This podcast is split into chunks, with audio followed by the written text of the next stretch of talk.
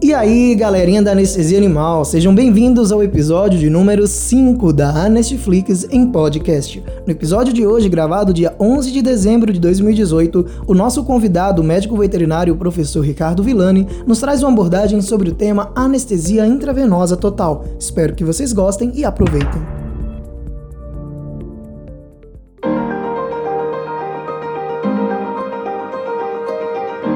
Boa noite a todo mundo aí que está chegando. A live de hoje, como vocês já sabem, também foi sugerida, né, lá no, no tópico da, de temas e de profissionais para Netflix. É, é, a última live deste ano com convidado de 2018, até porque daqui a duas semanas, né, que é quando a gente faz, já vai cair na semana de, de festas, de final de ano. Fica um pouco mais complicado da gente conseguir os contatos. O tema de hoje é anestesia intravenosa total, né? um tema que foi bastante solicitado e que apesar de, de, ser uma modalidade que já existe há tanto tempo, uh, o pessoal tem usado bastante e, tem entrado mais em voga agora nesses últimos, nesses últimos anos. Bom, ó, o Vilani já, já apontou aqui. O professor Villani, ele atua lá na Universidade Federal do Paraná, né, na disciplina de anestesiologia, e é uma referência dentro do assunto. É, eu agradeço também a Maiara, que facilitou o contato e essa, essa intermediação aí para que a gente conseguisse trazer ele para aqui e vamos começar essa live, né? Espero que vocês gostem, com certeza vai ser sucesso. Oi, Vilani, boa noite. Boa noite, Lucas. Boa noite, pessoal. Tudo bem? Tudo ótimo. Seja tá. bem-vindo aí e muito tá. obrigado pela disponibilidade. Valeu, obrigado. Tudo bem com o som aí? Tudo ótimo. Gente, quem está quem tá chegando aí pela primeira vez, não acompanha as outras lives, é, nesse momento, a gente vai deixar né, o, o, nosso convidado, no caso aí o professor Vilani, explanar e trazer para a gente esse assunto é, que, foi, que será discutido hoje, de anestesia intravenosa total. Mas ao longo de toda a transmissão, vocês podem digitar aí nos comentários, se tiver alguma dúvida, algo é, que a gente possa discutir, que no final a gente, a gente discute, tá? Eu vou filtrando aqui, porque algumas perguntas são repetidas, e no final a gente responde. Não, nem sempre dá tempo da gente responder tudo, mas o que a gente conseguir a gente vai fazendo. Tranquilo? Vilano, todo seu aí o, o, espaço. Muito obrigado novamente aí pela oportunidade. E vamos lá. Legal. Lucas, muito obrigado pelo convite. Fico bem feliz. Obrigado pela Maiara também ter conversado comigo. Apesar que ela está devendo agora, né? Acho que ela vai ter que vir para Curitiba fazer uma palestra. troquei, troquei com ela. Semana acadêmica ah, tem Maiara aqui em Curitiba. então tá, pessoal. Faz essa troca. Boa noite a todos. É... Meu nome é Ricardo Villani, eu sou professor de anestesiologia veterinária da UFPR. É, já estou é, nesse cargo há 11 anos. Né? É, sou formado aqui em Curitiba mesmo, na, na UFPR. É, assim que eu me formei, eu fui me arriscar, né? Tentei trabalhar na, na, na anestesiologia veterinária como, como anestesista volante, mas isso já foi em na década de 90, né? E eu acho que Curitiba, na época, não estava muito preparada para isso. É, e aí eu é, fiquei um ano trabalhando como clínico, como cirurgião, como anestesista, não sempre fazendo anestesia, e, e descobri que eu realmente precisava voltar para a academia, fazer, fiz meu mestrado na UFPR mesmo, em ciência veterinária, com a professora Itaíra Susco, e, e aí eu passei num concurso para professor em Palutina, na UFPR mesmo, em Palutino, no interior do Paraná. Fiquei lá um ano e, por motivos particulares, tive que voltar para Curitiba quando eu entrei como professor da PUC, no Paraná. Foi uma, uma época bem interessante, de grande aprendizado para mim na, na PUC. E lá eu fiz o meu doutorado na medicina deles. E depois passei com o concurso e voltei para a UFPR. Minha formação é, desde a faculdade, vem da anestesiologia, eu fui orientado do professor Ricardo Parrali durante a graduação com anestesiologia. Na verdade, não era nem um pouco minha, minha intenção trabalhar com anestesia, né? Tinha nenhum, nenhum objetivo nisso. Fui pedir estágio para o professor Parrali. Ele falou que sim, que me dava estágio, desde que fosse na anestesiologia. Na época ninguém Obrigado. tinha esse interesse, né? E aí foi quando eu comecei a trabalhar. O professor Parrali trabalhava muito com anestesia dissociativa.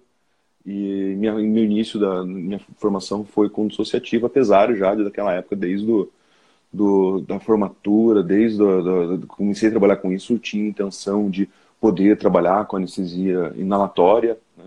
Uhum. E aí, assim que eu me formei, consegui o primeiro dinheirinho comprar uma parede inalatória para me tornar um anestesista, né? É gosto, de verdade né? tinha que ter inalatória, né? E eu fui, fui fazer isso e, e assim que eu comecei a minha, minha, minha vida profissional. É, e quando eu comecei a trabalhar com inalatória, apesar de eu não conseguir ter muita, muita colocação para fazer anestesia volante, né, trabalhar em clínicas, a gente não estava muito preparado na década de 90 para isso.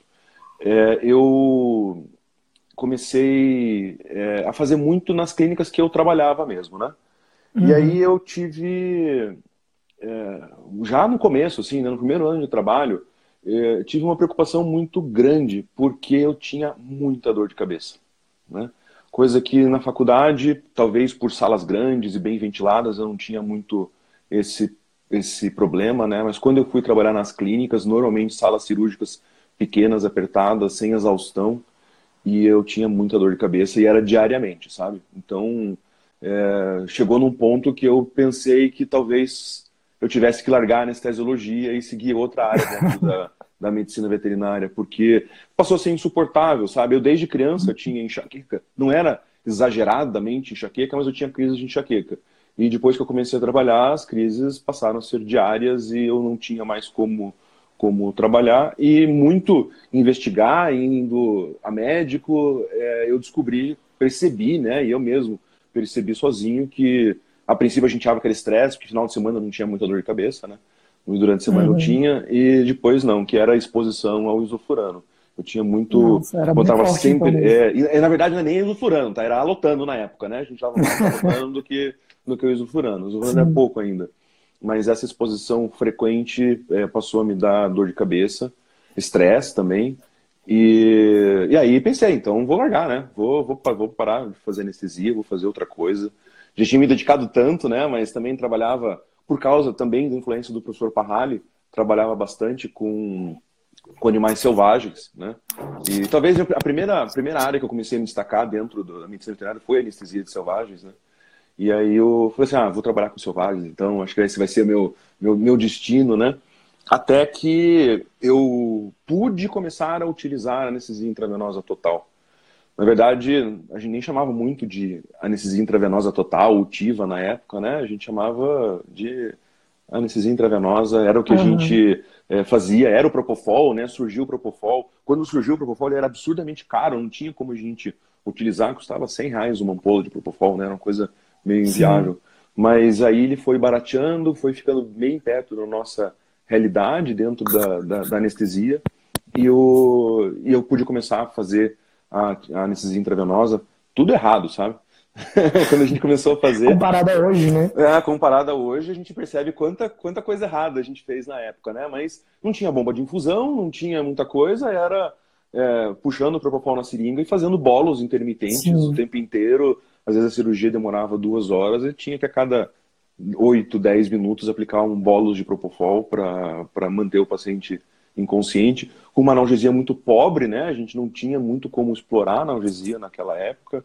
É, e, mas com o tempo a gente foi, foi entendendo o que, que era, o que, que podia melhorar, né? E aí já vão mais de 20 anos, né? Nessa, nessa brincadeira de fazer anestesia intravenosa. Eu ainda usava inalatória, é, evoluindo, né? Eu ainda usava bastante inalatória naquela época, porque precisava usar, mas eu já passei a utilizar ela só para procedimentos mais prolongados e fazendo uma parcial, né? Fazia meio, meio hum, com inalatória, uhum. um pouco com propofol para poder reduzir bastante inalatória. Quando era curta, ainda fazia só com propofol mesmo. É... E com o tempo a gente começou. Daí a gente foi apresentado a outros opioides além do fentanil, né? O sulfentanil, Sim. depois o remifentanil é, a infusão de lidoqueta, é, quando surgiu lá, né, começou a, ser, ser, a sair os primeiros artigos com infusão de morfina, lidoqueta, depois de fentanil, lidoqueta, é, ajudou muito a gente fazer a anestesia intravenosa, é, e aí ela passou a virar uma realidade para a gente mesmo, e hoje a gente consegue, é, já está explorando cada vez coisas mais legais aí. Vou tentar falar um pouquinho aqui durante uh, essa live, é, do que, que a gente tem feito aqui, que a gente pode fazer. Tá? É minha primeira experiência aqui, né? Espero não passar é... muita vergonha. Imagina, privilégio da, da gente aí já receber você na primeira live que está fazendo. É, pessoal, eu tenho um pouquinho de déficit de atenção e eu vou ficar às vezes parando aqui porque eu vejo umas mensagens escritas e eu tenho vontade de ler, tá? Apesar que eu não vou ler. não, é, você pode, você pode ler, só que eu estou fazendo um filtro aqui, porque senão você tá se joia. perde mesmo. Eu vejo uns amigos aparecendo aí de vez em quando e, e ó, o Franco da Argentina, ó o Franco. Aí, ó. Vamos lá. Tem gente internacional aí. Tem, é isso aí. É, legal. Pessoal, então é o seguinte, o... quando é, a anestesia, a, gente, a anestesia passou a ser utilizada na medicina veterinária, né? A gente passou a anestesiar basicamente com é, é, tiopental sódico, né? Usava, o que ele utilizava muito de intravenosa era o tiopental, outros barbitúricos também eram utilizados. É, a gente fazia anestesia com éter, clorofórmio, né? Então esse foi o início da anestesia veterinária. Eu posso dizer que a gente fazia porque eu cheguei a acompanhar essa época, né? É, durante a faculdade eu fiz bastante anestesia com tiopental e com éter ainda. É, acompanhei o que, que era essa, essa realidade, quais eram as nossas dificuldades um problema, é, bastante depressão cardiovascular para os nossos pacientes, bastante exposição nossa, né? Imagine que a gente ficava o dia inteiro no centro cirúrgico, é, anestesiando com éter e respirando éter, não era uma coisa muito uhum. agradável. E, e, se eu tinha dor de cabeça com, com a Lotano, imagina o éter que fazia comigo, né? Mas como, como disse, na faculdade a gente tinha salas muito grandes, né? E, e talvez alguma coisa de, de, de já alteração hepática que eu percebia na época, mas tudo bem, era faculdade, né? Todo mundo tinha esse tipo de, de problema na época. Acabava saindo como problema. é, bom, o, e aí, a, a, essa primeira mudança, a grande mudança que nós tivemos na anestesia foi quando surgiu a anestesia dissociativa e a ketamina e xilazina começou a ser muito utilizada na nossa rotina, né? É, daquela maneira que a gente vê muitas pessoas fazendo ainda, aplicação intramuscular da ketamina xilazina, depois intravenosa, misturando os dois na mesma seringa para aplicar, às vezes colocando um diazepam junto para melhorar o relaxamento muscular. Mas foi uma grande evolução. Não queria é, nunca simplesmente chegar e falar mal da dissociativa, falar mal da ketamina xilazina, apesar de ser um protocolo já ultrapassado nos nossos dias, né? Mas ele teve uma importância muito grande para a gente começar a crescer e melhorar nosso resultado na, na anestesia veterinária. Com certeza. E ali, é, depois disso, surgiu a inalatória, né? principalmente com o alotano, e a gente passou a utilizar o alotano mais é, é, muito frequentemente. Ainda no, no, começo o isoflurano era muito caro, sabe? Comparado com o alotano, era mais ou menos aquilo que a gente tem hoje, diferença do, do iso com servoflurano. Apesar que também já está cada vez... Já está aumentando, é. é tá, o ISO está ficando mais caro, né? E o servo está é, é, tá, tá, tá, mais próximo. Mas a gente tinha uma, uma diferença muito grande de custo. A gente não podia utilizar naquela época o isoflurano em todas as cirurgias. Eram cirurgias é, é, escolhidas mesmo, né? É, mas foi, de novo, né, uma grande evolução. É, foi, de novo, uma, uma, é, uma melhora na, na, na, nossa anestesia, apesar de que é, como era muito, a maioria das anestesias ainda eram feitas por não anestesistas, né, veterinários não anestesistas, uhum. é, a mortalidade cresceu, né? Então o que a gente tinha de mortalidade anestésica com e para quando começou a ser utilizado o isoflurano, é, teve um aumento de mortalidade e isso só foi corrigido é, a hora que a gente realmente começou a formar um, um número legal de anestesistas para poder trabalhar é, na, na, rotina, né, fora das faculdades, na rotina das clínicas. E aí sim que a anestesia inalatória ela tomou um gosto e tomou uma realidade muito grande. E agora a anestesia intravenosa total, ela apresenta como é, mais uma transformação, né? Então, é, como disse, o Propofol já está aí, a gente já começou a utilizar há muito tempo o Propofol, mas ele virou uma realidade é, com a diminuição do custo, e depois, agora, uma nova realidade que se chama, né, se transformou como anestesia intravenosa total mesmo, quando a gente passou a utilizar o Propofol em infusão contínua. Né?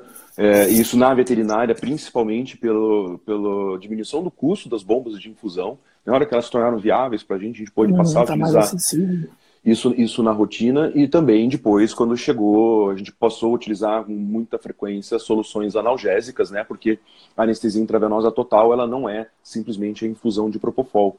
Ela é uma associação de propofol com analgésicos intravenosos. Muito difícil você conseguir fazer uma anestesia é, intravenosa total é, apenas com propofol. A qualidade cai bastante, o, a segurança cai bastante. Então, mesmo, mesmo a gente utilizando é, às vezes, bloqueios anestésicos, né, fazendo analgesia adequadamente, mas a falta do, do analgésico faz com que a gente necessite de, uma, uma de taxas de infusão mais alta de propofol e, com isso, é, aí o Propofol pode, em taxas muito altas, em doses muito altas, ele pode, ele pode apresentar também algumas alterações cardiovasculares, assim como as outras técnicas anestésicas apresentam. Né?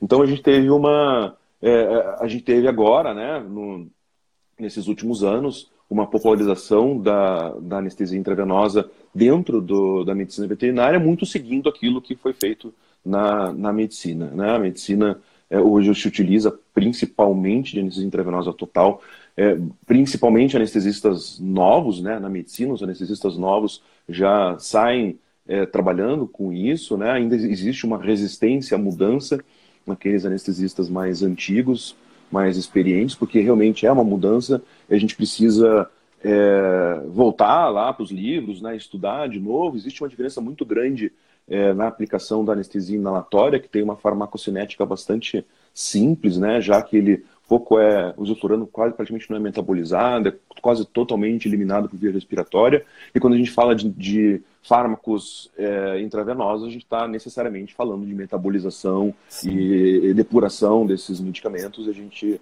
é, tem que é, entender um pouco mais de farmacocinética, que, sinceramente, é uma é, é, uma, é um problema para o médico veterinário de maneira geral, é um problema para o anestesista também, tá?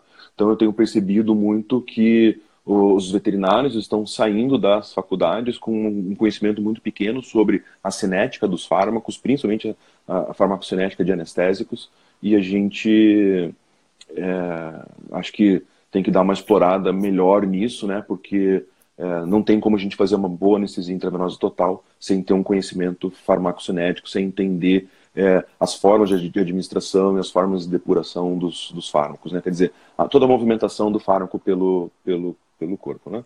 Mas por que usar a anestesia intravenosa total, né? Acho que essa é... Por que mudar, uhum. né? Pô, tá dando certo, né? Time tá dando certo, é, não se né? mexe, né? E porque Pessoal gosta muito de comparar, né? É, então, é, é, mas tem que ser comparado mesmo, né? Porque você tem que comparar para ver se você realmente necessita mudar aquela técnica que você está utilizando hoje com bastante sucesso, né?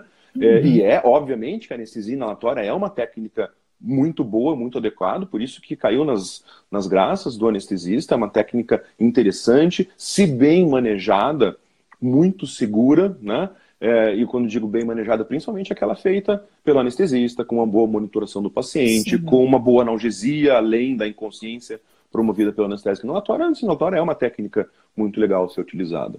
Mas algumas coisas fazem com que a gente tenha necessidade de, de mudar, né? É, tem um assunto que me, que me agrada bastante, me preocupa bastante. Eu acho que a gente está, nesse momento do Brasil, a gente precisa é, explorar bem isso, né? Eu gosto de falar isso, que é com relação à poluição ambiental.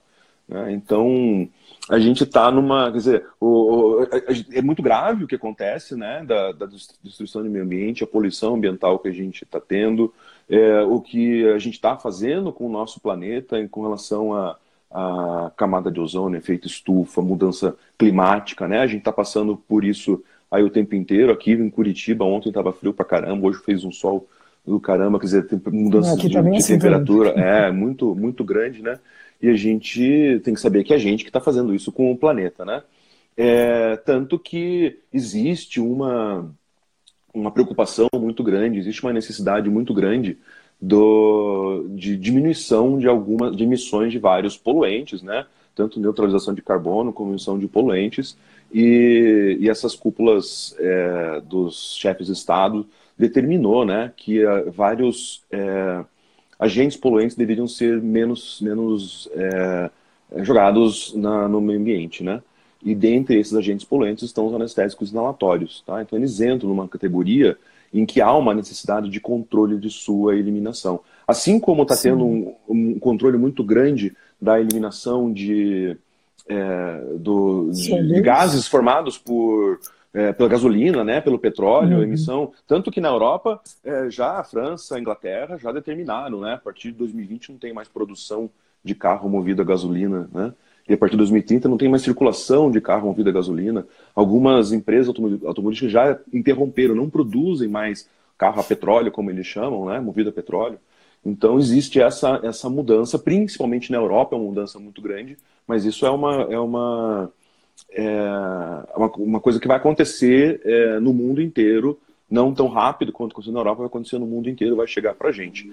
E se a indústria automobilística, se a indústria do combustível, né, do petróleo, está passando por isso, né, é, que diz os chega na gente, né? Quem que é a gente que vai, vai querer brigar com isso, né?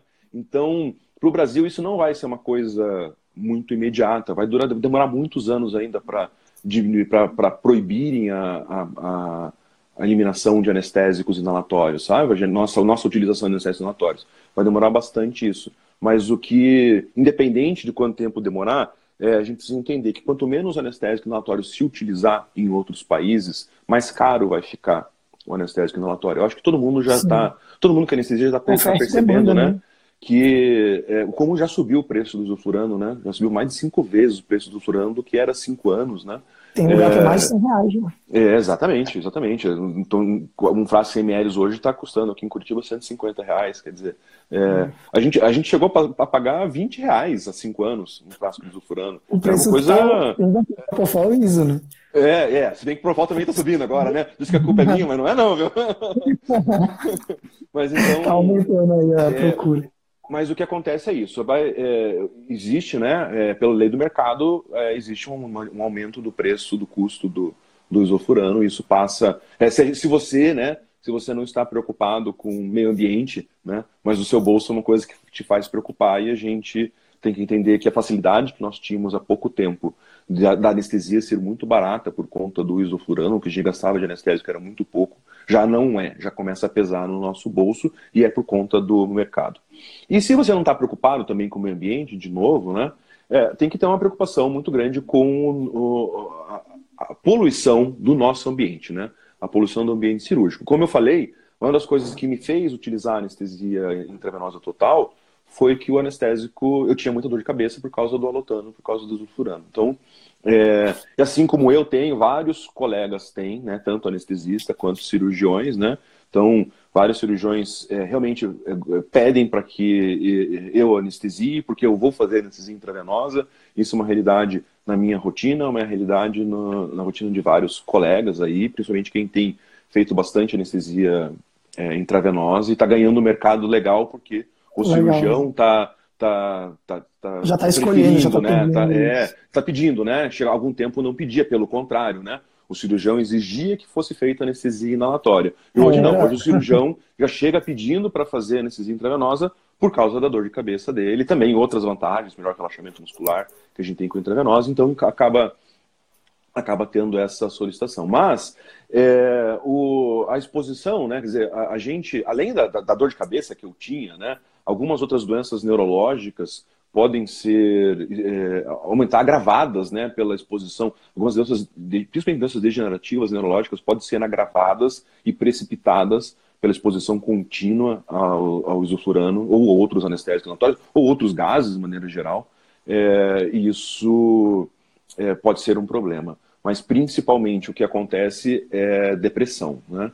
É, nós, né, na medicina veterinária e na medicina, a gente sofre um problema muito grave com depressão, com esgotamento, com né, o burnout.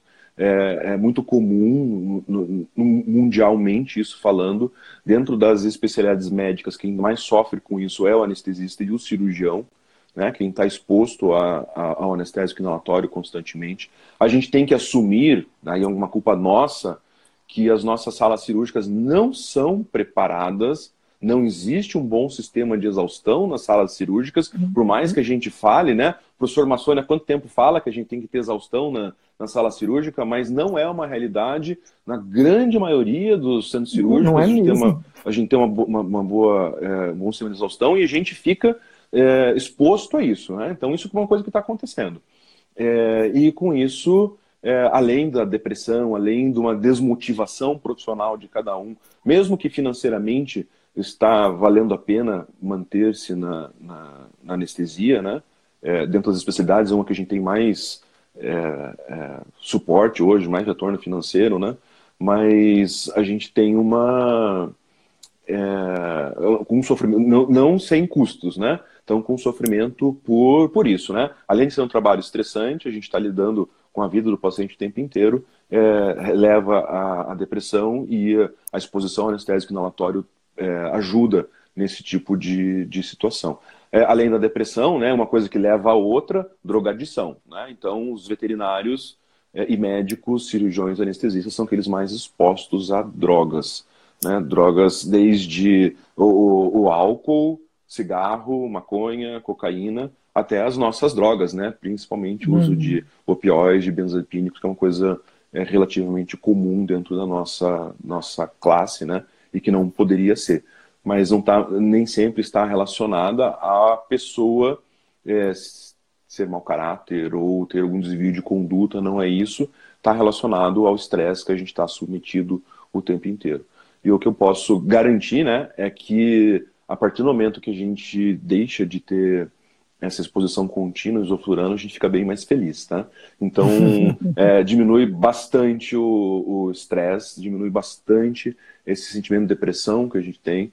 É, não estar exposto a isso, você garanto que você vai trabalhar com uma equipe que está mais satisfeita a essa situação. Né? Então, são, são motivos muito, muito muito importantes, né? O estresse que nós estamos submetidos, a depressão possível da gente ter. Então, para nós, anestesistas, essa mudança é muito positiva. É, e, e, daquela maneira, se você não, não pretende hoje mudar completamente né, e deixar de utilizar anestesia inalatória e passar a utilizar só ativa, não está errado isso, não, não tem problema. Mas você precisa ter essa opção, né? é, essa opção para você estar preparado, não, né? Estar preparado para você quando não puder se expor constantemente, você não fizer isso. Quando você as, a, as anestesistas mulheres, né, que engravidarem, também não estarem expostas ao isofurano, porque também ele pode é, trazer consequências na gestação, assim como muitas cirurgiãs, né, que às vezes estão grávidas e aí elas têm que pedir é, para fazer anestesia intravenosa e o, o, o anestesista tem que estar tá, é, habilitado a isso, preparado para isso, para uhum. utilizar essa mais essa técnica. E mesmo que não seja a sua técnica principal de trabalho, todo anestesista tem que ter o conhecimento para fazer uma anestesia intravenosa. E já deixo aqui o, o minha, a minha opinião de que é, cada vez mais a gente vai migrar. O anestesista migra da inalatória para a intravenosa. É, e Raramente a gente vai, contrário, né? É, e a gente vai ficar com poucos casos, assim, né, em que você realmente vai é necessário. Existem algumas situações em que a recomendação é utilizar anestesia inalatória, não a intravenosa. E aí, claro que a gente vai continuar utilizando, não é para para vender o seu aparelho de inalatória e não utilizar nunca mais, não é isso, né? Sempre a gente vai fazer, é, vai combinar tudo isso que a gente, que a gente faz, né? Da mesma maneira que nós nos estressamos, né, a exposição contínua dos anestésicos inalatórios, vamos, vamos tentar entender que o, o nosso paciente também estressa, né? A gente está inalando pouco continuamente, isso causa estresse. E a anestesia inalatória no paciente também causa estresse, né? O ser humano relata muita cefaleia depois que acorda, náusea, vômito, e a gente também percebe isso nos nossos pacientes, né? É muito fácil identificar no pós-operatório qual é o protocolo anestésico que o paciente foi submetido, né? Porque normalmente se ele foi anestesiado com inalatória, o paciente acorda com a cabeça baixa, né? Então ele acorda numa posição é, de, de cefaleia mesmo. Então isso é uma, uma coisa que também nos animais parece ser uma coisa é, normal, uma coisa constante, né?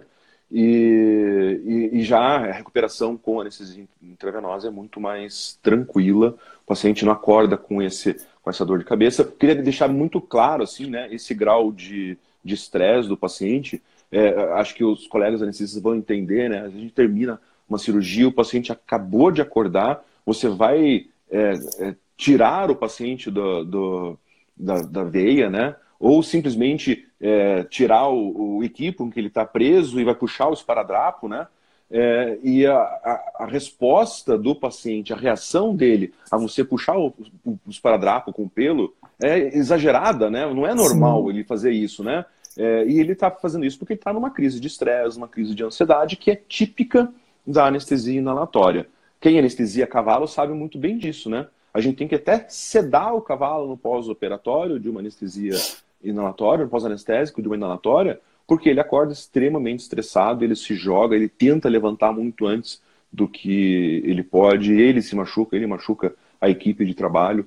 Né? Então, esse estresse que a inalatória causa, que eu falei que causa de maneira contínua em nós anestesistas, anestesistas causa de maneira aguda no, nos, nos, nos, pacientes, né? Humanos, animais, seja ele cão, gato, cavalo, isso acontece, acontece é, frequentemente. Normalmente é um período curto, mas é um período desagradável, né? É, eu, eu, já fui iniciado com inalatório e posso dizer que eu não, não, não curti o pós-operatório, apesar de que foi muito segura, a anestesia foi muito boa, mas esse pós-operatório é meio, é tipo uma ressaca mesmo, né? Uma vez eu passei por isso, de uma ressaca depois de uma festa, e, e não é bom, e acordar na inalatória é muito, muito parecido. eu senti o mesmo, mesmo problema. Senti na pele, né? É, isso aí. Então, isso é, um, isso é um motivo, né? Esse é outro motivo. Então, além do nosso estresse, o estresse do paciente, é, esse pós-operatório tumultuado, tumultuado, não, nada se compara àquilo que a gente tinha com a anestesia dissociativa, né? É um é, pós-operatório que, que realmente é, é, desagradável. O estresse não era tão rapidinho, né? Era é, isso. Com a inalatória é muito, muito, mais rápido, talvez um nível muito parecido, mas muito mais rápido, porque a eliminação da inalatória é muito mais rápido também. Então é menos, menos grave do que a gente tinha com a, com a dissociativa. É, e talvez para a gente, né, no ponto de vista prático, a grande vantagem de você sair da, da inalatória e, e ir para a anestesia intravenosa total é maior estabilidade cardiovascular. Né? Então, como a gente tem anestesias baseadas, é, são anestesias balanceadas, quer dizer, a gente não faz, não utiliza só o propofol, não a gente faz o propofol com os analgésicos e cada vez a gente faz soluções analgésicas mais interessantes e mais recheada de analgésicos, justamente para a gente poder diminuir a taxa de infusão de cada um e ter menos efeitos é, indesejáveis de cada medicamento, é, a gente faz a mesma coisa com o Propofol, reduz o Propofol, a gente tem uma estabilidade cardiovascular muito mais interessante, né? Então, uhum. a, a, gente sabe, né, todos nós anestesistas, isso é uma coisa que ajuda bastante a gente a manter a nossa, a nossa especialidade, é, o isoflurano ele causa bastante é, diminuição da resistência vascular sistêmica, né? Então o paciente vasodilata bastante e por consequência é muito comum durante a anestesia o paciente ter crises hipotensivas e é a obrigação do anestesista identificar e tratar a hipotensão durante é, essa, essa anestesia. E nós percebemos muito bem, né, que é, em qualquer uma das espécies é comum a gente ter, é, mesmo em cirurgias eletivas, em pacientes é, estáveis, né, a gente tem algum grau de hipotensão que necessita de um mínimo tratamento, né, pelo menos é, fazer uma, uma reposição volêmica, um bolo de fluido mais interessante, mais legal ali, né, é, e corrigir a pressão arterial, que é, o, normalmente que acontece. Isso acontece pela vasodilatação. Isso acontece muito menos quando a gente faz a intravenosa total. Apesar do Propofol também ser um medicamento que causa vasodilatação, nem se compara a vasodilatação dele com a do, do. Né? Então a gente tem mais estabilidade cardiovascular, a gente tem menor interferências é, no, no é, na, com, utilizando terapias para corrigir pressão arterial. É, para ter uma ideia, a gente fez uma, uma avaliação lá, isso foi uma, um trabalho da, da Viviane, minha residente aqui no FPR, ela fez uma avaliação com cavalos da rotina do hospital veterinário, né? E, e nessa avaliação dela, em cirurgias diversas, é, 80% dos cavalos anestesiados com isoflurano necessitaram de correção da pressão arterial com dobutamina. E quando eles foram anestesiados com propofol, com intravenoso total, apenas 5% é, necessitaram de correção da pressão arterial com, com dobutamina e não, por, não mais de 5 minutos. Então, com 5 minutos de dobutamina a gente já poderia desligar. Quer dizer, é, a estabilidade é impressionante. No cavalo isso é muito bem destacado, mas isso também acontece da mesma maneira em, é, em cães e em gatos. Né? Então, um resultado assim, é, interessante para facilitar um pouco mais a nossa vida, essa estabilidade cardiovascular promovida pela, pela intravenosa total, comparada basicamente com inalatória. Né? É, não que a gente não consiga fazer isso com inalatória também, consegue fazer isso a partir do momento que a gente associa nessa inalatória com uma analgesia intravenosa, ou com até ativa mesmo, né, fazendo anestesia intravenosa parcial. Quer dizer, você mantém a consciência com o isofurano, com o anestésico, ou com o sevofurano, né, com o anestésico inalatório, mas depende de infusão junto de propofol, de opioide, de dexmedetomidina, de ketamina. Então, é, Entra naquela é tão... questão de balanceada, né? Exatamente. Cada, é tão mais... vez menos dose. É, é tão mais importante esse tipo de infusão que esse, essa técnica passou a ser chamada de anestesia intravenosa parcial, quer dizer, o isoflurano está fazendo uma parte é, pequena dentro da anestesia, que é, uhum. é, é, realmente conseguir levar à inconsciência, né? já que boa parte da, da depressão do sistema nervoso central está sendo causada pelos analgésicos e pelo propofol. Então, isso é uma. É, é, assim, não, não tem como a gente fugir dessa realidade, que hoje a anestesia não é baseada é, simplesmente na administração de um anestésico, seja a ketamina, seja o isoflurano, seja o propofol, ela tem que ser uma anestesia balanceada e é, tentando corrigir é, a dor em todos os seus, os seus, seus pontos, tentando utilizar cada vez doses e taxas mais baixas de anestésicos é, para melhorar a segurança do paciente e facilitar a nossa vida também. Né? É, mais uma vantagem que eu poderia é, falar da anestesia intravenosa total é que, assim, é, quando a gente vai fazer uma anestesia uma, uma toracotomia, né, uma lobectomia pulmonar, uma hernia diafragmática, uh, ou outro tipo de cirurgia que a gente comumente tem que colocar o paciente em ventilação mecânica, ou que o paciente tem uma alteração respiratória muito grande, né? A lobectomia pulmonar é um grande exemplo disso, né?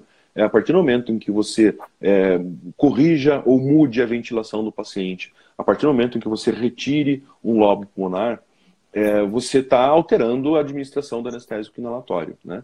Então, todas essas cirurgias em que essa, existe uma variação muito grande da anestesia, da, da administração é, da ventilação, é, ou por alguma interferência da cirurgia, né, é, uma, uma, cirurgia abdominal mais complexa ou uma cirurgia do tórax, a gente tem durante o procedimento anestésico é, uma variação do plano por uma variação na administração, na, na é, no quanto de o paciente está tá sendo absorvido pelo alvéolo pulmonar. E quando você faz anestesia intravenosa, você tem, é, são coisas diferentes, né? Você está fazendo anestesia intravenosa pela, pela veia, né, na veia, e ventilando no pulmão, quer dizer, a alteração na ventilação não vai alterar a anestesia inalatória, o plano anestésico, não vai, não vai variar a analgesia do paciente, então a gente está fazendo uma, uma é, são vias diferentes, nesse caso também fazer a, a a intravenosa, fazer ativa é obrigação, sabe? Quando a gente vai fazer essas cirurgias é muito mais interessante, muito mais fácil trabalhar com intravenosa do que com inalatório. Então, cirurgias torácicas e aquelas grandes cirurgias abdominais que vão ter um impacto muito grande na ventilação, por exemplo, é, laparoscopias, né, em que a gente tem uma alteração muito grande na pressão é, intraabdominal, né, e, e, vai interferir bastante na ventilação do paciente e na administração do anestésico é, inalatório. É, além, outra coisa que. É, agora, assim, não é necessariamente uma, uma, vantagem exclusiva da anestesia intravenosa, da ativa, mas a ativa nasceu é, sem ser exclusivamente administração de propofol. É propofol e analgésicos. Então, é, com isso, necessariamente, a gente tem uma analgesia normalmente muito bem feita por isso, né? É, utilizando opioides, utilizando alfa-2 agonistas, infusão contínua, e a gente consegue ter uma, uma grande. É, é um, um, melhor resultado analgésico, né? Eu sempre, uma coisa, já deixar bem clara, né? Que eu sou um fanzaço da anestesia regional, né? Eu uso na minha rotina, eu gosto muito. Eu assisti a live com o Léo, é, que você fez e trabalho com com o Léo, já fui lá no, no IEP, né? É, com o Léo uhum. e com o uhum. Fábio é, algumas vezes. É, sou muito amigo e trabalho também é, direto com o Paulo Klauman, da Regional. Meu colega de faculdade, o professor Juan, também eu, trabalha muito com o regional, tem uma linha de pesquisa bem interessante com o regional. Eu sou super fã da NCC regional. E eu acho que ela vem para ajudar bastante, né? mas eu não consigo entender uma analgesia transoperatória que não tenha ou um bloqueio regional ou uma infusão competente de analgésicos intravenosos, né? Então, exceto para cirurgias que tem que dói muito pouco, né? Cirurgias que não vão entrar em cavidade, vão trabalhar com o pé de maneira pouco extensa, em que provavelmente utilizar um opioide é, menos potente e uma, um anti-inflamatório seja suficiente para o controle da dor. Quando a gente está fazendo cirurgias mais é, avançadas, a gente tem que escolher uma técnica, ou bloqueio regional, ou fazer analgesia intravenosa. Então, o que aconteceu é que isso acontece, e infelizmente ainda acontece hoje, com muitos anestesistas mesmo, é que é, a, a, não estão utilizando nenhuma dessas duas técnicas. Estão fazendo uma anestesia sem a infusão de, de analgésico, de, de é, analgésico intravenoso, sem fazer bloqueios regionais e baseado simplesmente no, naquilo que fez na medicação pré-anestésica e na administração Nossa. do anestésico inalatório. E, e aí você não vai conseguir ter um controle adequado da, da, da dor do uhum. paciente. Então, quando a gente faz é, ativa, necessariamente a gente está fazendo uma boa infusão analgésica. Faz parte do protocolo de anestesia intravenosa isso. Nasceu com isso. Todo mundo que aprendeu a fazer anestesia intravenosa aprendeu não só a fazer o propofol, mas a infusão de analgésicos. Então, é, eu acho que a gente, nesse momento, né, é, excluindo aquelas pessoas que têm um, um, uma boa habilidade e uma boa competência técnica para realizar bloqueios regionais, é, que a, a a administração né, de analgésicos intravenosos ela é, ela é fundamental, e aí isso é mais um ponto a favor da, da anestesia intravenosa. Ah, mas temos problemas também, né? Uhum. não é anestesia intravenosa, não é todo um sonho bom, né? E todo um sonho e acabaram todos os nossos problemas, né? Não, a gente tem ainda muita coisa a corrigir, né? É, e tem problemas a serem enfrentados, né? E já começo de cara com um problema da anestesia intravenosa total, que é que tem que ser feita na veia, né? Então você tem que ter uma veia canulada, você tem que ter uma veia bem canulada, com bastante segurança. Você não pode ter aquela veia em que você canulou com muita dificuldade uma parte muito pequena do catéter está dentro da veia. Existe a possibilidade de, na manipulação é, do paciente durante a cirurgia ou a preparação da cirurgia, escapar esse catéter e você não tem o que fazer. O paciente vai acordar é, antes ou no meio da, da, da cirurgia. Então, a veia tem que ser canulada. Se não foi bem canulada, ou às vezes é aquele paciente que já está internado e já vem lá do internamento com uma veia canulada e você não sabe se está bem canulada ou não, a gente tem que pegar uma uhum. segunda veia. Então é muito comum na, na anestesia intravenosa você trabalhar com um paciente com dois vasos canulados, com duas vias de administração, né? É, a gente faz isso naqueles pacientes que vieram do internamento, a gente fez, faz isso naqueles pacientes que a gente não confiou na nossa canulação, às vezes um paciente muito agitado, a gente usa aquela veia para iniciar a anestesia, para conseguir trabalhar com ele, mas já canula uma próxima veia para ter segurança e passar a administração, para passar a administração durante a anestesia. É, pacientes críticos, sempre com duas veias, mesmo porque é, se a gente precisar fazer é, é inotrópicos, se a gente precisar fazer vasoplégicos, é mais interessante que ele tenha duas veias para que você, não que não possa ser feito, mas o resultado normalmente é muito mais interessante quando tem um vaso específico para fazer é, uma dobutamina, uma noradrenalina no paciente. É mais interessante ter dois vasos. Então, esses pacientes. E aquelas cirurgias complexas, né? Cirurgias cardíacas, cirurgias neurológicas também é interessante. É, cirurgias que normalmente duram muito tempo, né? Que elas vão ter é, uma duração muito grande, que a gente possa ter dois vasos canulados com segurança, duas vezes canuladas para administrar e se tiver algum problema no meio da cirurgia, é, pegar o, o, o, outro acesso que já está já tá pronto, né? Mais fácil que no meio você sofrer e conseguir pegar um outro acesso. Então, isso é por experiência própria, né? Perder uma veia no meio de uma anestesia intravenosa total não é uma coisa agradável e você é, pegar ou canular outro vaso em questão de 30 segundos antes do paciente acordar é, tá é, é, é, sua, sua um pouquinho, viu? Às vezes dá um suador. Então, é, tem que ter uma veia canulada, uma veia bem canulada, ou então dois vasos como, como garantia. É, outra desvantagem é que agora tem mais um equipamento para a gente adquirir, né? Que é a bomba de infusão. Ou duas, ou três, ou quatro, ou cinco, como eu, eu trabalho, né? Um arsenal, né? Eu normalmente trabalho com cinco. Quem já viu as minhas anestesias sabem disso, né? Eu estou entupido de bomba de infusão, porque, como eu disse, eu faço é, muitos, é, é, muitos medicamentos ao mesmo tempo para conseguir reduzir a taxa de infusão de cada um deles. E é, a gente não tem a mesma eficiência desses medicamentos, né?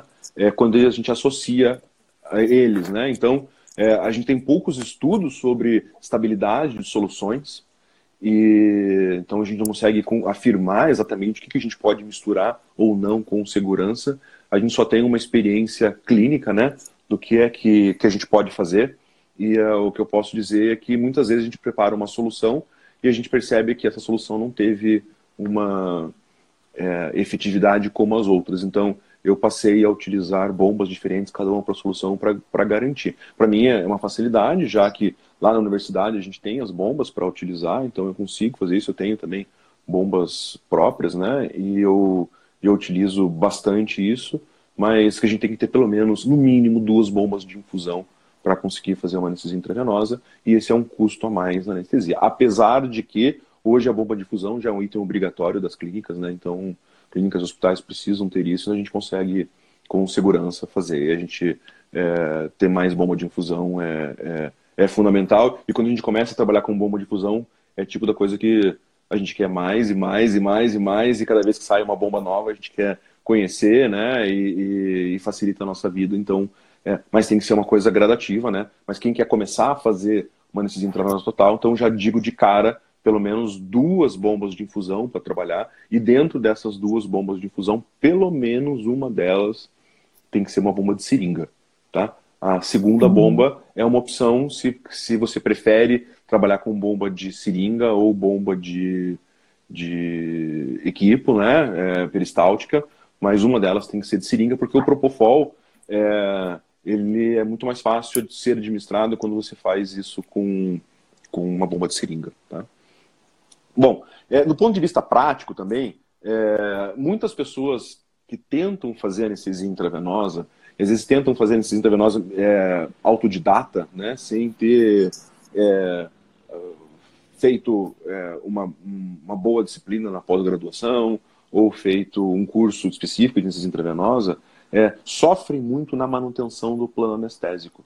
É, quem está acostumado a fazer inalatória, às vezes vai fazer TIVA e não tem a mesma facilidade de manter plano anestésico, com principalmente depois de torno de 40 minutos de anestesia, o paciente apresentar uma superficialização e ser difícil manter o plano anestésico.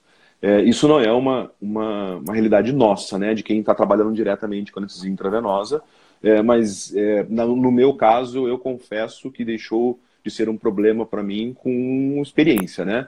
Com o passar dos anos, em que eu entendi como é, eu deveria avaliar o plano anestésico e entender que a gente precisava fazer uma boa analgesia junto com o Propofol. E aí, é, porque assim, ó, se você faz só o Propofol, é, sem nenhum, nenhum analgésico junto, é, sem uma medicação pré-anestésica muito boa, a gente precisa manter concentrações plasmáticas de propofol para manter em consciência no paciente entre 6 e 8 microgramas por ml, tá? Concentração plasmática. O que significa uma taxa de infusão é, entre 0,6, mais ou menos, tá? Entre 0,6 e 0,8 miligramas quilo por minuto. É muita coisa de propofol. Uhum. É usar muito propofol. E a pessoa começa a aumentar o propofol na infusão e fala assim, não, estou fazendo errado não posso aumentar. E precisa mesmo. E quando a gente faz uma boa solução analgésica, a gente consegue derrubar essa concentração plasmática requerida do propofol para manter o paciente inconsciente para 1, 2 microgramas por ml. É, isso baixa a nossa taxa de infusão lá para 0,05 miligramas por quilo por minuto, 0,1 miligrama por quilo por minuto. É 15 vezes menos, uma taxa de infusão muito, muito menor.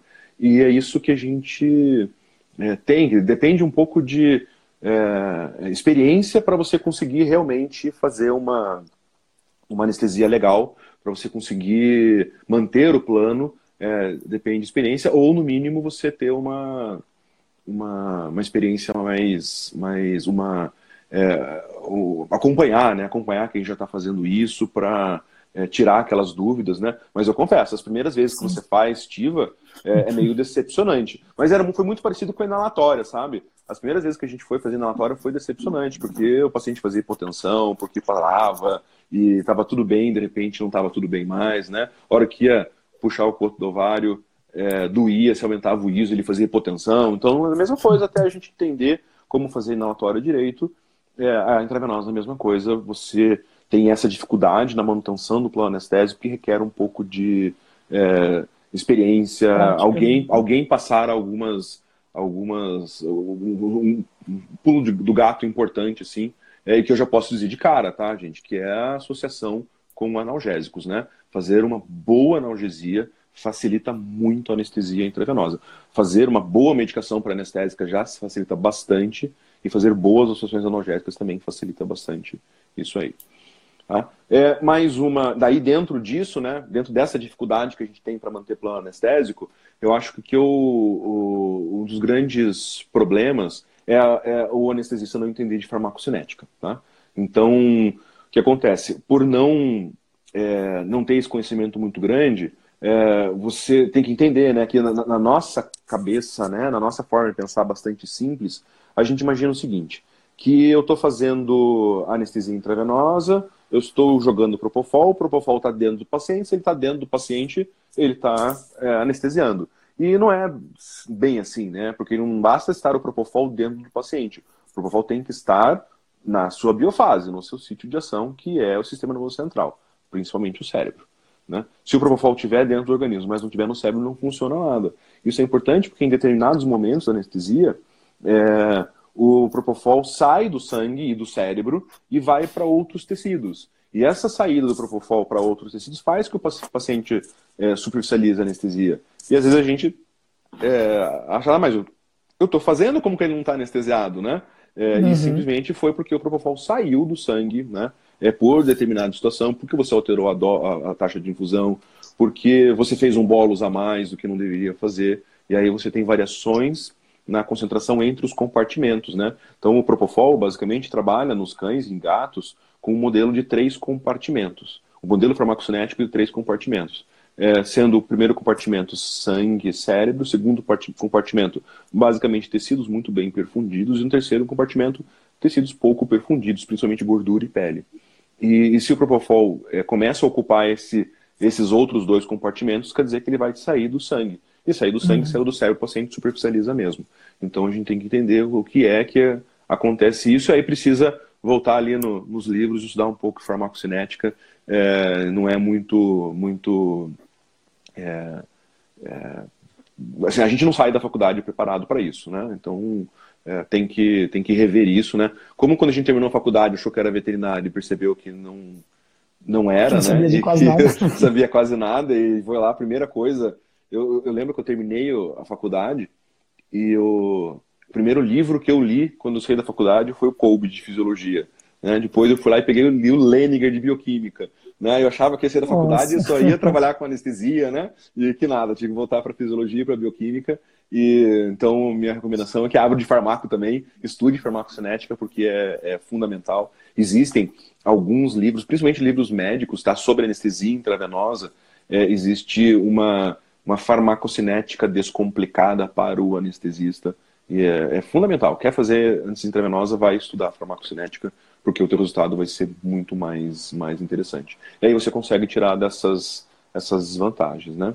É, outra, outra desvantagem, como eu falei lá no começo, né, os anestésicos intravenosos eles precisam ser metabolizados, eliminados, precisam ser depurados, né? Então não é que nem o isoflurano que ele é eliminado por via é, respiratória é, e não praticamente sem ser metabolizado. É, quando a gente trabalha isso com, com, com acesso intravenoso, a gente depende dessa metabolização. E o, essa metabolização, acho que a gente pode é, é, deixar bem claro assim, né, que pacientes com problemas hepáticos, apesar do Propofol, que é o principal medicamento que faz inconsciência, ele ter sítios extra-hepáticos para serem metabolizados, é, essa metabolização vai ser mais lenta.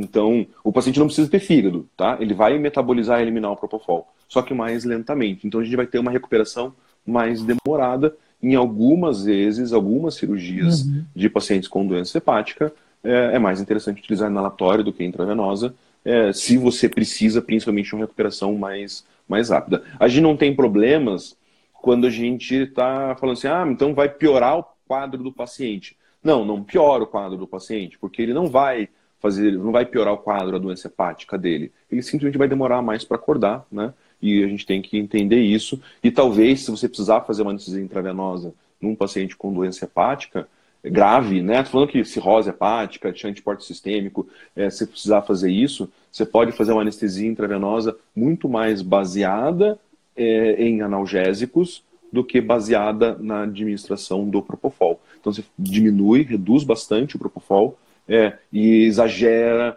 na administração de opioides, de dexmedetomidina, principalmente. Tá? É, o opioide, é, nesse caso, remifentanil vai ser grande opção, porque não depende de metabolismo hepático, e a dexmedetomidina porque ela tem um antagonista. Então você consegue acordar o paciente facilmente disso, né? E com isso, o teu requerimento propofol vai ser muito pequeno e insuficiente para manter o paciente inconsciente. Então dá para fazer? Dá, mas com o inalatória vai ser mais fácil, principalmente se você não está acostumado a fazer ativa. É, outro paciente que eu posso destacar, né, que é mais fácil anestesiar com inalatório do que com intravenosa, é o paciente hipovolêmico. Então, aqueles pacientes críticos, né, que chegam com hipovolemia para a gente, é, tem que entender que a gente está administrando uma quantidade de anestésico não pelo peso do paciente, mas pelo volume de distribuição, para o tecido em que o, o, o, o, medicamento vai, ser, vai, ser, vai, vai encontrar, vai ser distribuído. E boa parte desse tecido é o sangue. Né? Se o paciente está hipovolêmico, ele tem menos sangue, ele tem aquele compartimento central menor, então normalmente a gente precisa de doses muito menores de anestésico para manter ele inconsciente. É, e esse paciente você tem que anestesiar com, com mais cuidado, né? com, com taxas de infusão mais baixas, até você acertar o quanto realmente precisa para esse paciente. Eu sempre digo, a pessoa experiente não tem dificuldade nenhuma em fazer isso. Mas aqueles que estão começando com a anestesia intravenosa agora, é, talvez nesse paciente hipovolêmico grave, né, aquele paciente que, uhum. do, do, do politraumatizado que chegou com uma hemorragia grave, é, vai ser mais fácil fazer inalatório do que fazer anestesia intravenosa. Né? Então, é isso aí. É, os, o, a, a, forma que a gente administra a anestesia intravenosa é, é, basicamente por infusão, né? Não que a gente não possa fazer bolos, tá? Para procedimentos curtos, principalmente aqueles, aqueles ambulatoriais, a farmacocinética do propofol em cães, principalmente em cães, em gatos nem tanto, mas principalmente em cães, ela permite que a gente fique fazendo bolos intermitentes, né? É, para manter o paciente anestesiado. Então, você pega aquele paciente lá do, do ambulatório, o paciente do, do, do espinho de ouriço, o paciente da imagem, em que você não sabe se vai ficar mantendo o paciente inconsciente por 5, 10, 20, 25 minutos. É possível manter ele por mais tempo fazendo bolos intermitentes, ainda guardando uma, uma boa segurança da anestesia intravenosa. Mas quando a gente fala em procedimento cirúrgico, a administração é por infusão contínua. Tá? E a infusão contínua de medicamentos ela pode se dar por diferentes formas.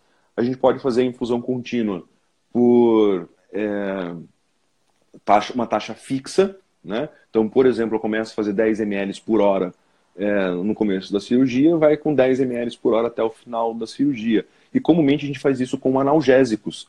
A gente escolhe uma taxa para o começo, essa taxa vai do começo até o final da cirurgia. É, ou a gente pode fazer taxa variável. Então você varia a taxa do medicamento respeitando a farmacocinética, porque você quer manter uma concentração plasmática do medicamento, e se você manter uma concentração, se você manter uma taxa fixa, por exemplo, do propofol, você não necessariamente, ou não provavelmente, está mantendo uma concentração plasmática fixa. Para a concentração plasmática ficar igual o tempo inteiro, você precisa variar a, a, taxa de infusão.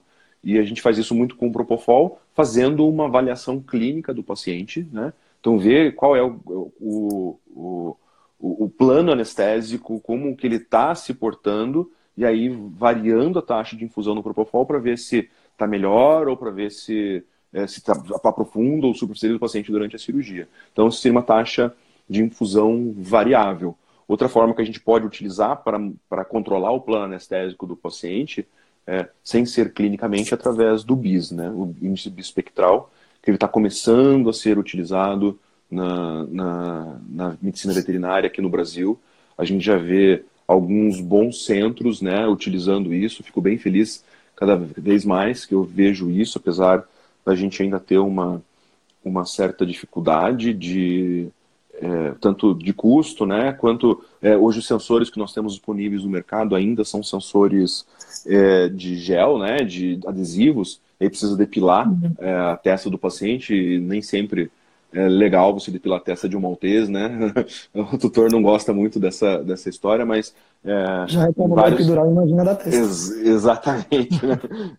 mas é uma grande vantagem e eu tenho certeza absoluta que daqui a pouco nós teremos outras opções é, invasi mais invasivas, mas que não, não, vão, não vão necessitar de depilação, vai facilitar é, bastante a anestesia, é, bastante utilizo, utilização do BIS, né? Eu acho que é, aos poucos ele também vai entrar na nossa, na nossa rotina, né? Como é, a ventilação mecânica está entrando na nossa rotina, né? Então hoje eu não consigo mais entender uma boa anestesia sem um, um, utilização de um bom ventilador mecânico. É, claro que, de novo, a gente está falando mais, mais um custo, né? E agora é isso, mas a evolução da anestesia faz isso. A evolução isso, né? vai crescendo. A evolução faz com que a gente precise de, de, de novos equipamentos, né? Então, é, eu hoje, praticamente todas as minhas anestesias utilizo ventilação mecânica. É, e, e, facilita muito a nossa vida. Quem começa a utilizar a ventilação mecânica não quer mais parar, parar de utilizar, mas, de novo, é um investimento em que a gente vai conseguindo, né, na prática, né, aquele anestesista é, que está numa clínica particular, aquele anestesista é, volante, gradativamente crescendo e aumentando o seu arsenal de equipamentos para tornar cada vez mais a anestesia mais segura, né, e de maior qualidade para o paciente, e você poder se atrever a fazer coisas é, maiores, né? É, é, é, mais ou menos a gente vê o que acontece na medicina, a gente tenta se espelhar nisso, né? Então, ventilação mecânica é uma coisa que é, é obrigatória para eles praticamente, e eu considero que em pouquíssimo tempo vai ser obrigatória para a gente também. Tá? É, mas voltando lá, né? Então a gente faz a infusão contínua é, em taxa constante ou em taxa variável, né? E agora a gente está começando a utilizar na medicina veterinária a infusão alvo controlada, né? Que é uma uma técnica hoje praticamente de todas as anestesias intravenosas na medicina.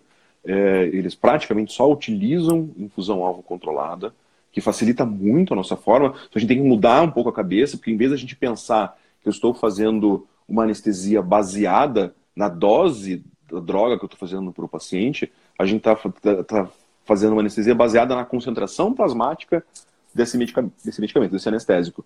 Então muda um pouco a nossa forma de pensar, tem que ter necessariamente maior competência em, eh, em farmacocinética, mas facilita absurdamente a nossa vida, né?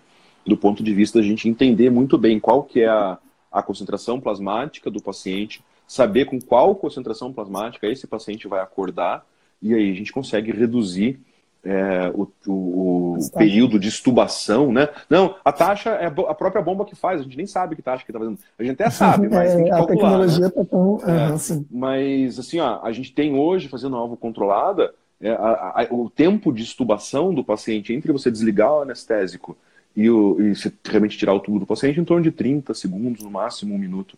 Então, é, né? agiliza, agiliza, né? Você consegue ter um intervalo de 5 minutos entre é, um paciente e outro na mesa cirúrgica, ganha tempo, ganha é, facilidade de trabalho. A gente vai chegar lá ainda. A gente não tem ainda no mercado bombas de infusão alvo controlada específicas para para medicina veterinária, né? É, mas também ah, imagino que em pouco tempo isso vai, vai acabar acontecendo, né? É, então é isso. São Você é bem otimista de... mesmo. Ah, eu acho que sim, a gente está crescendo bastante, evoluindo bastante. Cada congresso é, brasileiro de anestesiologia veterinária que a gente vai, a gente vê cada vez mais coisa, cada vez mais gente fazendo. É, nos legal, encontros que nós fazemos, nos cursos que a gente faz, vai assistir ou tem oportunidade de palestrar, né, e conversando com os colegas, é, hoje tem muito anestesista aí que não tem muito problema em, ah, tem que comprar um ventilador, vou lá, vou comprar um ventilador, porque ele está entendendo, está percebendo o retorno que isso está dando é, para ele, a credibilidade que está dando pro, é, tanto para o cirurgião ou para é, se a volante, né, para um dono de clínica, quanto para os tutores, né, e o resultado que a gente tem, facilidade de eliminação do paciente, de, de, de eliminação, de liberação do paciente mais rápido no pós-operatório, ou pelo menos o paciente sair mais tranquilo, né? E meia hora depois da cirurgia, o tutor já poder é, fazer uma visita para esse paciente, perceber que ele está sem dor, que ele está ativo, que ele está feliz, que ele tá, se recuperou bem. Isso é uma, é uma das coisas que cada vez mais aumenta a credibilidade da nossa profissão, é, dá mais valor à nossa profissão, né? É, eu acho que a gente só tende a crescer com isso, né? Então, eu sou totalmente a favor disso. Acho que a tecnologia é, vem a nosso favor, a gente precisa se adaptar a isso, e quem não se adaptar realmente vai ficar para trás, né? E a gente tem fazendo coisa tão legal aí, né? E, e, e possível, viu? Não estou falando nada de coisas impossíveis, não. Coisas que é, já estão na nossa rotina e que vão, vão, vão virar uma, uma realidade na anestesia veterinária muito rápido, muito rápido mesmo. Então, eu acho que, e, e particularmente no Brasil, sabe? Nós temos uma dos nós temos profissionais aqui no Brasil que são é, expoentes no, no, no, mundo inteiro, né? É, grandes anestesistas estão no Brasil. Grandes anestesistas fora do Brasil são brasileiros, né? A gente tem uma, uma capacidade muito grande Então eu tenho bastante orgulho de fazer parte dessa, dessa nossa classe, uhum. saber que a gente está fazendo coisa muito legal, ainda comparado à medicina engatinhando um pouco, mas bom que a gente já olha para eles e fala assim, quero fazer isso aí. Né? A gente não tá, tá, pô, se um dia eu fizer isso aí. Não, a gente já quer fazer. Tá eles fazem. Né? é, é, você vê lá na, na, live da semana passada, retrasada, né, com, com o Léo, é, ele falando de algumas técnicas ali que, pô, ele vê o médico fazendo e já quer fazer em seguida, né? A gente tá tentando aplicar isso, né? Agora o tempo é, entre sair uma técnica nova na medicina e a gente começar a aplicar na veterinária é questão de um ano, dois anos, né? Então, é, não é mais aquilo que demorava 20 anos para a gente tá chegar no nível deles. É, tá muito, muito legal. Assim, a gente está conseguindo fazer coisa muito boa e eu posso falar que isso, isso não é, que antigamente era uma coisa é, restrita a centros universitários, né, centros de pesquisa,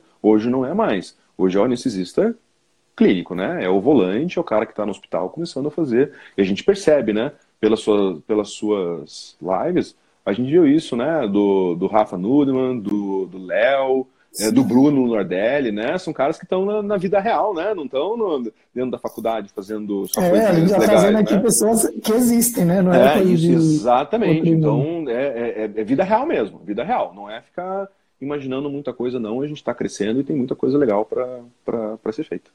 Tá? Eu estou vendo aqui sim, sim. algumas, algumas perguntas, eu não sei, porque eu não consigo ler as perguntas completas, mas eu vi uma vez escrito gato, uma vez escrito cavalo. É, então, é, antes de passar, eu não sei como a gente está de tempo aí, se eu falei demais, se eu falei pouco. É... Tá uma hora aqui de live, mais ou É menos. mesmo? Caramba, falei é. tudo isso já. Desculpa aí, pessoal. Normalmente, não, tranquilo. quem aula comigo sabe que eu normalmente passo do, do, do horário que eu devia falar. Mas é, queria é, então, fora o cão, né, duas realidades que nós temos anestesia, é a anestesia do cavalo, a anestesia do gato, que são as mais fortes. Vou tentar falar pouco dos selvagens, né? Que eu tenho Não, uma paixão muito grande por eles, né? Mas, mas o, é, o, os gatos, é, eu acho assim, ó, é, durante muito tempo o propofol foi parecia um crime anestesiar gato com propofol, né? É, e eu, eu também achava isso, né? Porque a gente anestesiava os gatos com propofol e, e a gente percebia uma recuperação muito mais, muito mais demorada, muito mais lenta dos, dos gatos, né? Então as minhas primeiras tiras em gato foi, foram decepcionantes. Eu achei que nunca eu ia conseguir fazer, né? E até que a gente conseguiu melhorar, explorar um pouco mais. A, a primeira realidade da anestesia do gato é entender que gato não é um cachorro, né? Principalmente é, comportamentalmente, né? E, e, se a gente trabalhar com o gato antes da anestesia, né? Em toda aquela preparação, é, como a gente trabalha com cachorro, a gente vai ter pacientes muito mais estressados na nossa rotina e paciente muito mais estressado, paciente estressado, que liberou catecolaminas, que aumentou o metabolismo. Então, normalmente, é, é, muito comum, principalmente naquelas clínicas, naqueles hospitais que trabalham tanto com gato quanto cachorro, a gente ter pacientes absurdamente estressados, né? E, e com isso eles estão com o metabolismo lá em cima. E se eles estão com o metabolismo lá em cima, a gente precisa utilizar doses anestésicas muito mais altas. Então, para começar, o nosso erro aí é que a gente está fazendo muito anestésico para os gatos, porque a gente tem trabalhado errado com eles, né? É, e a partir do momento que a gente consiga trabalhar com um gato muito mais calmo, sem estresse, sem ter que fazer contenção do gato, a gente tem um gato muito mais tranquilo que com doses baixas, até mais baixas do que o cão, a gente consegue colocar o paciente em consciência e manter em consciência dele. Então, posso dizer que em gato eu uso muito menos anestésico do que eu uso no, no, no cão. Esse é o primeiro ponto, né? O segundo ponto é que nós temos um medicamento que para o gato é uma coisa absurdamente fantástica, né? O gato que tem problemas com metabolização de vários medicamentos, que é o, o remifentanil. Então, no, mesmo jeito que a gente falou para o paciente hepático, né, que o remifentanil era uma necessidade, uma obrigação, para o gato também. Eu vejo o remifentanil como o, o opioide do gato e você consegue trabalhar com taxas de remifentanil e às vezes só com remifentanil você consegue manter um plano de inconsciência no gato de maneira legal. De qualquer maneira, é, o, o, as taxas de infusão do Propofol, quando a gente utiliza o remifentanil associado, ou até com a dexmedetomidina, a gente tem um resultado muito parecido, mas eu preciso reverter a dex no gato depois, ou então o gato vai ter um período de, de sedação mais prolongado pós-anestésica, né? Mas eu consigo utilizar taxas de propofol muito, muito baixas. Estou falando de taxa de 0,025 miligramas quilo por minuto, né? É, é, gastar, gastar nada, gasta é muito pouco, né? Às vezes está fazendo uhum. taxas de infusão menor do que 1 ml hora para um gato. É uma coisa muito, muito, muito baixa. E por que, que a gente consegue fazer isso? Porque o remifentanil faz no gato com que o requerimento da concentração plasmática do propofol caia muito. Né? E a hora que a gente desliga o remifentanil, o remifentanil ele não tem necessidade de metabolização hepática, né? ele é metabolizado por esterases plasmáticas e tissulares, faz com que ele, tem, ele tenha uma, uma facilidade muito... Quer dizer, é, se desliga o remifentanil e o gato rapidamente acorda é, rapidamente reduz a concentração plasmática. E com isso, aquela concentração plasmática que nós estamos fazendo do Propofol, que é muito baixa, ela não consegue manter o gato inconsciente. E ele acorda. Só que ela não consegue manter inconsciente, mas esse Propofol vai ser eliminado muito lentamente pelo gato. Então não fica inconsciente, mas ele fica sedado com o Propofol. E gato sedado com Propofol é uma delícia. Porque é um gato que faz o que precisa fazer, mas se você coloca ele dentro da caixa, ele dorme. Se ele quer fazer xixi, ele levanta e faz xixi. Se é para comer, ele vai lá e come. Mas ele volta para a caixa e ele dorme. E isso num gato, é, num, num período pós-operatório, em que eles normalmente estão estressados, é, é, uma facilidade muito grande. Então, nós temos de novo né, uma, uma diminuição muito. É, um tempo muito curto para a recuperação do gato. Também estou falando de um período de estubação menor do que um minuto e um tempo de sedação pós-anestésica longo, um tempo de tranquilidade pós-anestésica longo. Então, aquilo que a gente tem na nossa, na nossa cabeça, né? De que não pode fazer TIV em gato, não pode fazer Propofol em gato. Quem aqui já trabalhou comigo, né? As pessoas que já vieram, já vieram aqui trabalhar comigo é, com gatos, né? É, já, já percebem, né? Que Pô, gato tem que fazer tiva, não é que pode fazer, tem que fazer. Você faz tiva, você vê que é uma delícia trabalhar com gato dessa, dessa forma. É, principalmente porque na recuperação anestésica ele não, não, não acorda com aquele estresse provocado pela ketamina ou pelo isulfurano. Ele acorda calmo. A recuperação é muito mais interessante, muito mais legal. Então, é obrigatório. E no cavalo, infelizmente, fica caro. Né?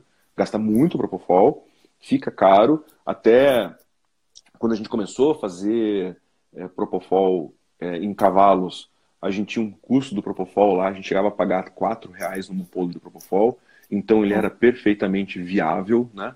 É, hoje o Propofol já está um pouco mais caro e a gente reserva ele para pacientes, é, a gente vai chegar a gastar lá, é, às vezes de Propofol, 200 reais de Propofol numa anestesia, né? É muito mais, é muito mais impactante o volume de Propofol que você usa do que o custo dele mas é uma anestesia cara, apesar que a anestesia inalatória no cavalo também não está barata pelo, pelo aumento do preço do sulfurano, né? Mas a gente é, tem um custo. Agora, a anestesia é tranquila, você não precisa sedar o cavalo na recuperação anestésica, porque ele acorda muito fácil.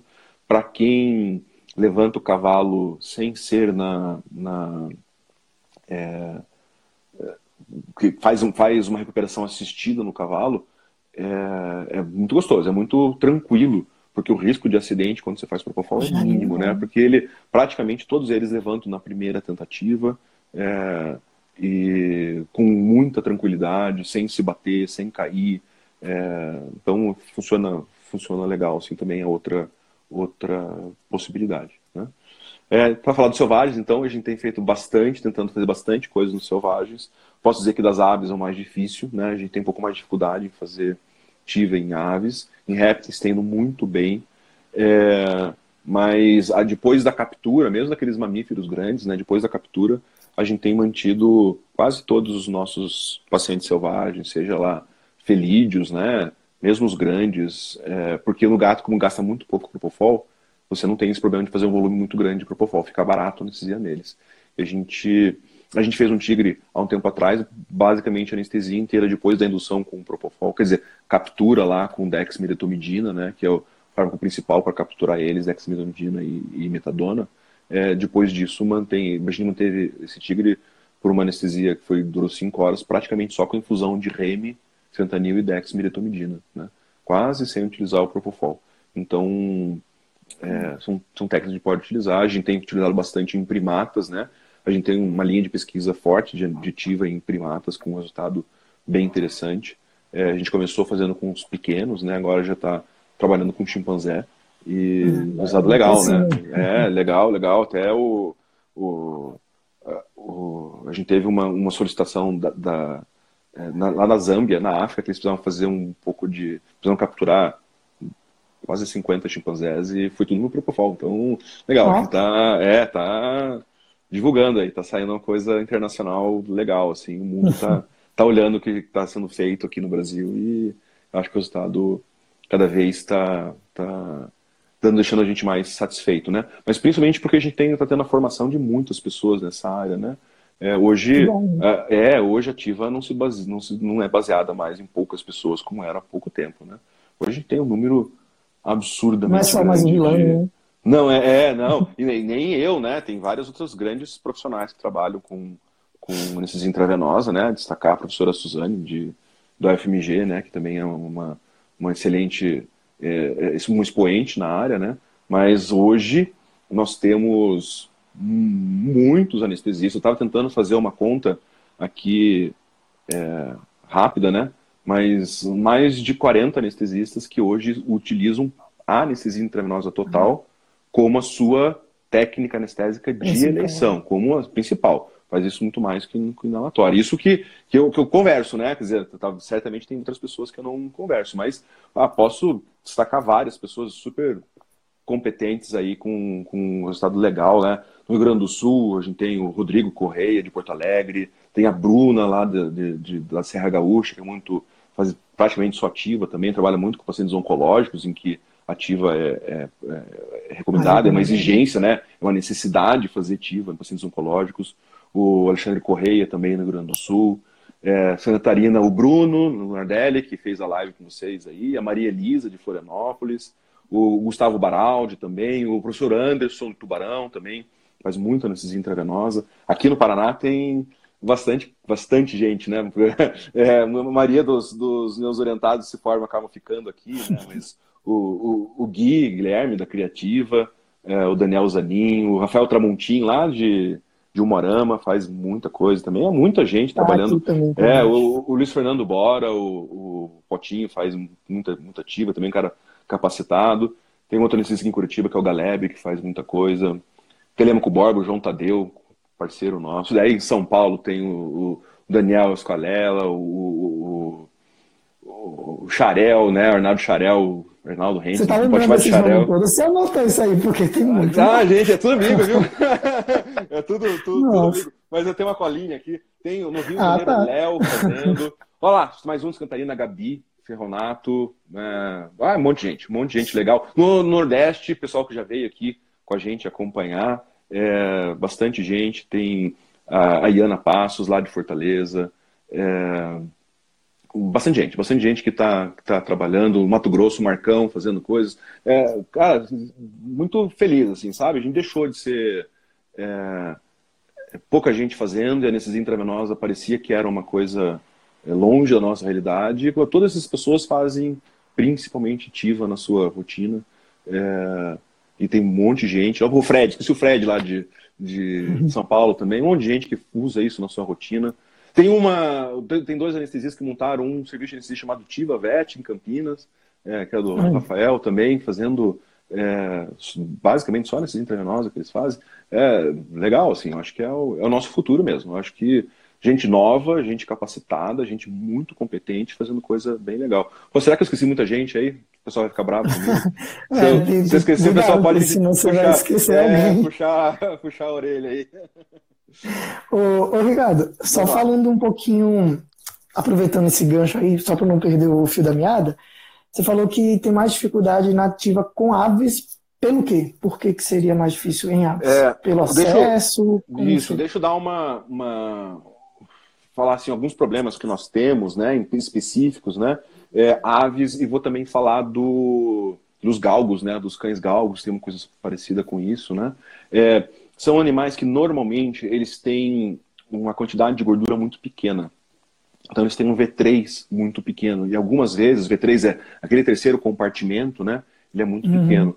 E fazendo com que é, um pouco mais difícil, né? A gente que está acostumado a trabalhar com um paciente é, que tenha lá um COV3 é, bem, bem é, legal, assim, né? O normal, a gente passa a ter uma, uma é uma dificuldade em acertar a dose, né? Então, isso é um, é um, é um problema Entendi. que precisa de um pouco de experiência, né? E precisa de mais gente fazendo. Ah, vi aqui o Rodrigo Ribeiro de Cascavel, desculpa, gente. O pessoal tá mandando um monte de, de, de nome aqui agora. Vai deixando aí, gente, depois é, ele Depois a gente fala. Ó, o Vilde também. Desculpa aí, Vilde. Ó, o Léo. É, mas então, um B3 muito pequeno. É, e é, é difícil acertar. E para as aves, a gente tem dificuldade de manutenção de veia, né? Então a gente tenta fazer alguma coisa, às vezes, em aves pequenas, de fazer é, a canulação intraóssea, fazer ativa por via intraóssea, porque ela é eficaz. É, mas quando a gente tem uma veia canulada, fica muito mais fácil. Uhum. Normalmente a gente precisa é, anestesiar a ave com uma dissociativa ou com inalatória para você conseguir ter um acesso legal e ter uma, uma, uma, facilidade maior de fazer ativa em aves. É claro que aquelas uhum. pessoas muito habilidosas com aves, têm uma prática muito grande, pode achar que isso é, é muito simples pegar veia para começar a anestesia né? é fácil, mas não é a realidade para a maioria dos, dos anestesistas. Então ela ainda apresenta como uma, uma, é, uma, uma um desafio para a gente. Outra coisa que a gente tem aí é, é que talvez é, seja uma dificuldade é a, a tal da depressão respiratória que a ativa faz, né? A ativa ela causa uma é, depressão respiratória que vai levar uma hipercapnia maior que inalatória. Normalmente ela faz menos hipoxemia do que inalatória, mas mais hipercapnia. É, e aí a gente tem necessidade de muitas vezes ventilar, e ventilar as aves não é uma, uma coisa tão simples assim, talvez dificulte um pouco essa realização em alguns, alguns pacientes. Então eu confesso que eu tenho utilizado muito TIVA em, em aves para procedimentos curtos, mas eu não tenho ainda aquela aquela segurança de colocar em todos os pacientes da minha rotina, tá? Mas isso é uma coisa minha, certamente. É, por exemplo, o Rafa Nurman, ele faz ativa em aves com muito Sim. mais competência do que eu. É, tem uma experiência legal nisso, até já tive uma conversa com ele para passar umas dicas ali, porque ele tem uma experiência legal e, tem, ele faz muito tranquilo, com muita facilidade. Tá? Ah, ele conversou um pouquinho sobre isso também. Ah, é? Ah, que legal. eu, não, eu não pude assistir a dele. tô, sim, tô devendo, depois eu preciso, preciso colar aí. é, ainda vai ser publicado, eu atrasei um pouquinho. Legal. Ah, não saiu dele, você não publicou ainda, né? Então... A dele não, era para ser hoje, né? Geralmente eu faço na, no dia antes da, da que vem a seguir. Só que aí, como ah, a nossa seria amanhã, que foi antecipada especificamente para hoje, não deu para tá, publicar. Beleza. Mas eu vou assistir daí. e aí? Será que tem mais perguntas Tranquilo. aí? Sim, tem muitas perguntas. É, vamos ver se a gente consegue responder algumas aqui. Não sei se dá para responder. Deixa eu fazer um comentário aqui, ó, Gustavo. É por isso mesmo que a live é hoje, viu? Que amanhã tem um furacão. é, exatamente. o, a primeira pergunta, te, teve, teve algumas que eu não consegui anotar, gente, porque a caneta travou aqui tá. no meio do, da live. É, não, parou, acabou, mas eu vou conseguir ler é, arrastando aqui alguns comentários. É, a primeira pergunta foi do Diogo, colega lá de trabalho em Manaus. É, ele perguntou, Vilani, sobre. Na verdade, ele queria sua opinião sobre a dexmedetomidina na MPA, em, não como infusão contínua. E ele comentou o seguinte: é, a dexmedetomidina na MPA é, leva muita pressão. Ele vê, né, ele relata que tem levado muita pressão arterial sistólica até 180 e de que forma essa vasoconstrição e o aumento da pressão arterial é, poderia causar algum dano renal é, e até a retina do paciente. Legal, excelente pergunta. É, é uma característica dos alfa-2 agonistas, né, e a dexmedetomidina não é diferente, em fazer uma é, vasoconstrição muito grande e, com, e por causa da vasoconstrição é, fazer hipertensão. Então isso acontece. Na, na, minha rotina, eu não tenho essa pressão chegando a 180 imediatamente após a aplicação. Mas o que acontece é o seguinte, que por decorrência dessa hipertensão, o paciente faz bradicardia. Né? Então a bradicardia uhum. ela não é uma, um efeito direto da dexmedetomidina. A bradicardia é um efeito secundário a essa vasoconstrição. É, e a bradicardia ela é suficiente para reduzir a pressão arterial a níveis mais normais, né, dentro de uma faixa fisiológica, e normalmente depois da, da aplicação dexmedetomidina, depois lá de 15, 20 minutos, a pressão arterial já volta ao normal, simplesmente que o paciente faz, faz bradicardia. É, o que não vai acontecer se você administrar junto o atropina, né? Se você fizer uma atropina junto, daí você não corrige, é, você quer dizer, a, correção da hipertensão ah. é a bradicardia, você não permite essa correção e o paciente continua hipertenso. Continua hipertenso. Com relação, é, com relação ao problema renal, retina ou outros tecidos, né, que podem ser hiperfundidos, é, é importante dizer sim, que é, como a pressão arterial está normal, então essa vasoconstrição, que ela é basicamente periférica, ela não leva é, necessariamente a uma redução do fluxo sanguíneo. Então, você tem uma redução de fluxo sanguíneo de tecidos específicos, tá? Então, reduz o fluxo sanguíneo de pele, reduz o fluxo sanguíneo de gordura, reduz o fluxo sanguíneo pulmonar. Isso tudo há uma redução do fluxo sanguíneo. É, reduz o fluxo sanguíneo de baço, né? E aí, aí você tem uma. uma é, em tecidos menos nobres, isso acontece. É, esse, só que esse sangue ele tem que ir para algum lugar, né? Ele não é perdido. Então ele sai uhum. da periferia e vai para algum lugar. Então, normalmente ocorre um aumento do fluxo sanguíneo cerebral, um aumento do fluxo sanguíneo é, cardíaco e, e eleva é, um pouco, não é exageradamente, mas aumenta um pouco o fluxo sanguíneo renal. Então isso não é normalmente problema. Agora, o mais interessante da gente falar dessa ação da dexmedetomidina é que ela tem um. É, ela inibe a formação de algumas é, substâncias pró-inflamatórias que são muito importantes. Então, basicamente, essa redução da frequência cardíaca, né, ela, é, consequentemente a isso, você vai, vai promover uma diminuição é, da produção de um fator que chama-se fator nuclear kappa B, que é um fator pró-inflamatório. Então ele, esse fator é, nuclear, ele vai, é, é, ele que inicia todo um processo inflamatório. Então a gente tem que entender o seguinte, que mesmo que haja uma diminuição do fluxo sanguíneo em algum tecido, é, a, a, resposta a essa redução da, da, da, perfusão é uma resposta inflamatória. Então vai ter uma, uma inflamação ali com liberação de fator necrose tumoral alfa, liberação de interleucinas, inflamação de maneira geral, que tem por um objetivo aumentar o metabolismo celular, fazendo com que corrija o fluxo sanguíneo. Né? É, quando, com a dexmedetomidina não há produção disso, então não há aumento do metabolismo celular. Esse aumento do metabolismo celular, que a princípio é uma coisa boa, que tem por função aumentar o fluxo sanguíneo, a longo prazo isso vai ser ruim para o paciente, vai ser ruim para o tecido, porque ele requer um metabolismo maior. Se, se esse fluxo sanguíneo não conseguir ser mantido, é, você tem agora um maior requerimento pelo, pela taxa metabólica mais alta celular, com, uma, com, com uma, um fluxo sanguíneo mais baixo. Né? E aí esse paciente vai ser, um, vai ser um problema. Como a DEX inibe esse fator nuclear, ele inibe a inflamação tissular, é, o que acontece é que você tem uma proteção. Então você tem uma, é, é, uma neuroproteção, você tem uma cardioproteção, você tem uma renoproteção, né? porque é, diminui o metabolismo nesses tecidos e com isso, mesmo que haja, e nesses tecidos não há, mas mesmo que haja, por uma consequência da cirurgia, é, uma diminuição da perfusão, esses tecidos estão protegidos. E é por isso que a gente cada vez mais é, deve utilizar, e a gente utiliza na nossa rotina lá muito isso, a dexmedetomidina em pacientes de UTI, que são pacientes críticos e que é, normalmente é, têm diminuição de perfusão de tecidos. Então a gente usa nesses pacientes críticos, por isso que a gente utiliza muito é, a dexmedetomidina é, em pacientes com trauma crânioencefálico. Pelo jeito, falei muito, né?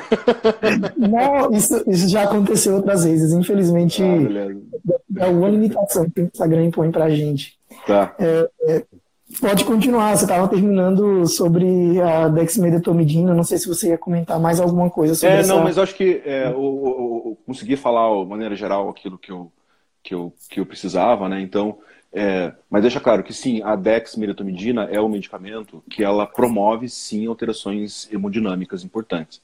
Uma vez que ela faz vasoconstrição, hipertensão e por conta disso corrige com bradicardia, obviamente se há bradicardia, há redução do débito cardíaco. Então ela tem é, alterações hemodinâmicas importantes e por conta disso a gente tem que tomar alguma é, algum cuidado é, é, em pacientes críticos, alguns pacientes problemáticos, principalmente quando a gente faz altas doses por via intramuscular, né?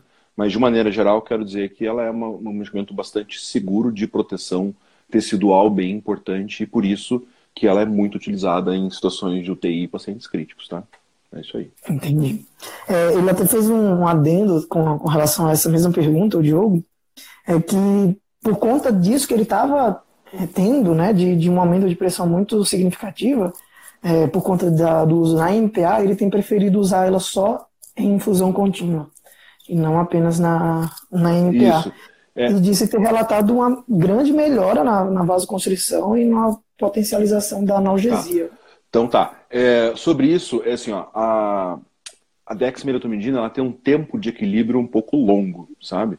E por ela ter um tempo de equilíbrio muito, muito longo, se você fizer só infusão contínua, ela vai demorar algum tempo para realmente conseguir fazer seu efeito clínico. Então, é desde fazer a sedação, de fazer é, relaxamento muscular, fazer analgesia. Então, se você simplesmente começar a colocar ela em infusão contínua, vai demorar mais de 30 minutos para isso acontecer.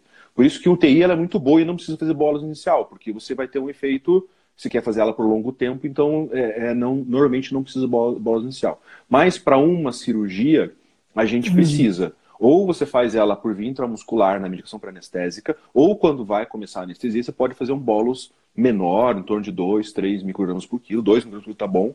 É, mas precisa fazer o bolos antes de iniciar a infusão contínua. Ou então se fica 30 minutos com o paciente anestesiado sem o então, do DEX, sem né? é, 30 minutos para você conseguir ter um efeito é, clínico interessante dela. Então, mas eu concordo com ele que se você se ele fizer isso, ele vai ter efeitos hemodinâmicos muito, muito menores, tá?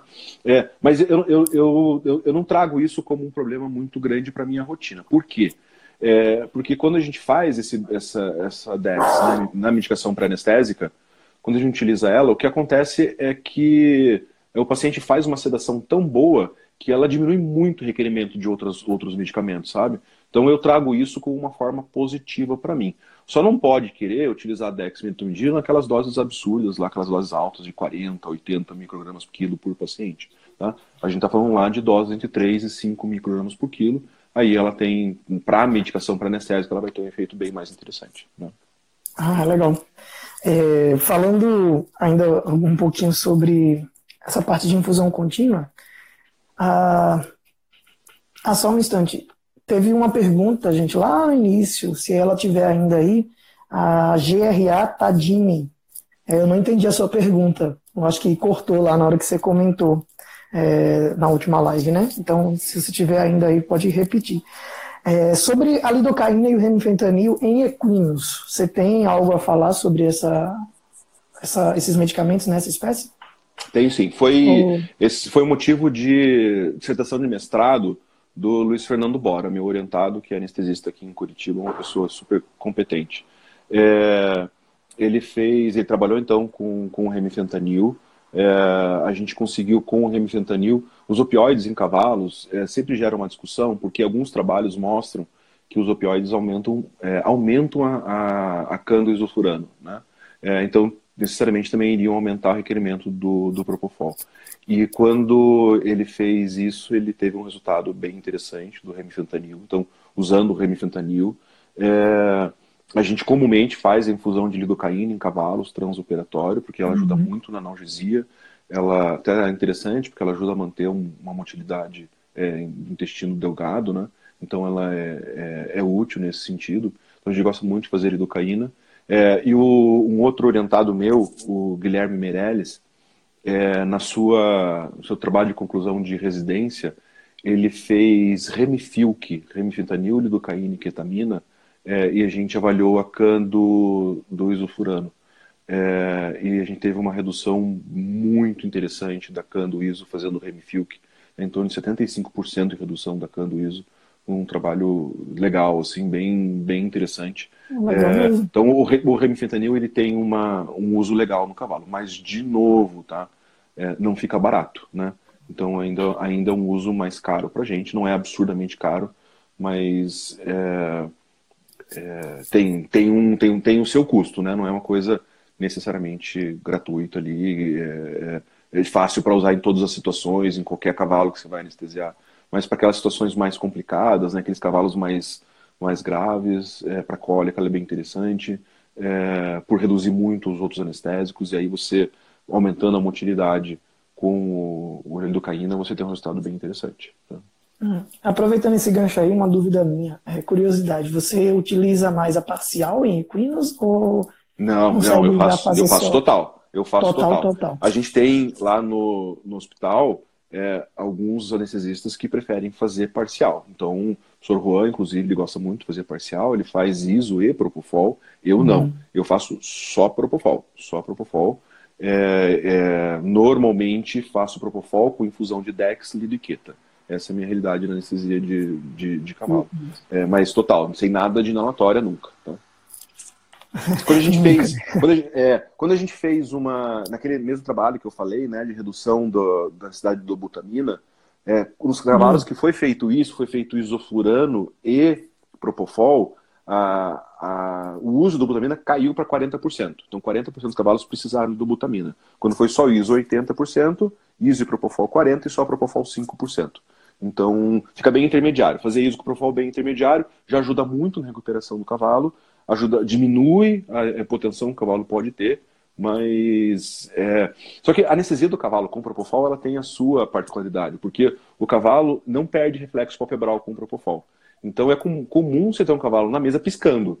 E eu confesso que se você não tiver uma experiência, dá, dá medo, dá sabe? Aflição, então, né? É, então, às vezes, vai lá alguém acompanhar né, a nossa rotina, vem o pessoal do, do estágio, às vezes, principalmente residentes que vão fazer estágio de residência lá com a gente, né?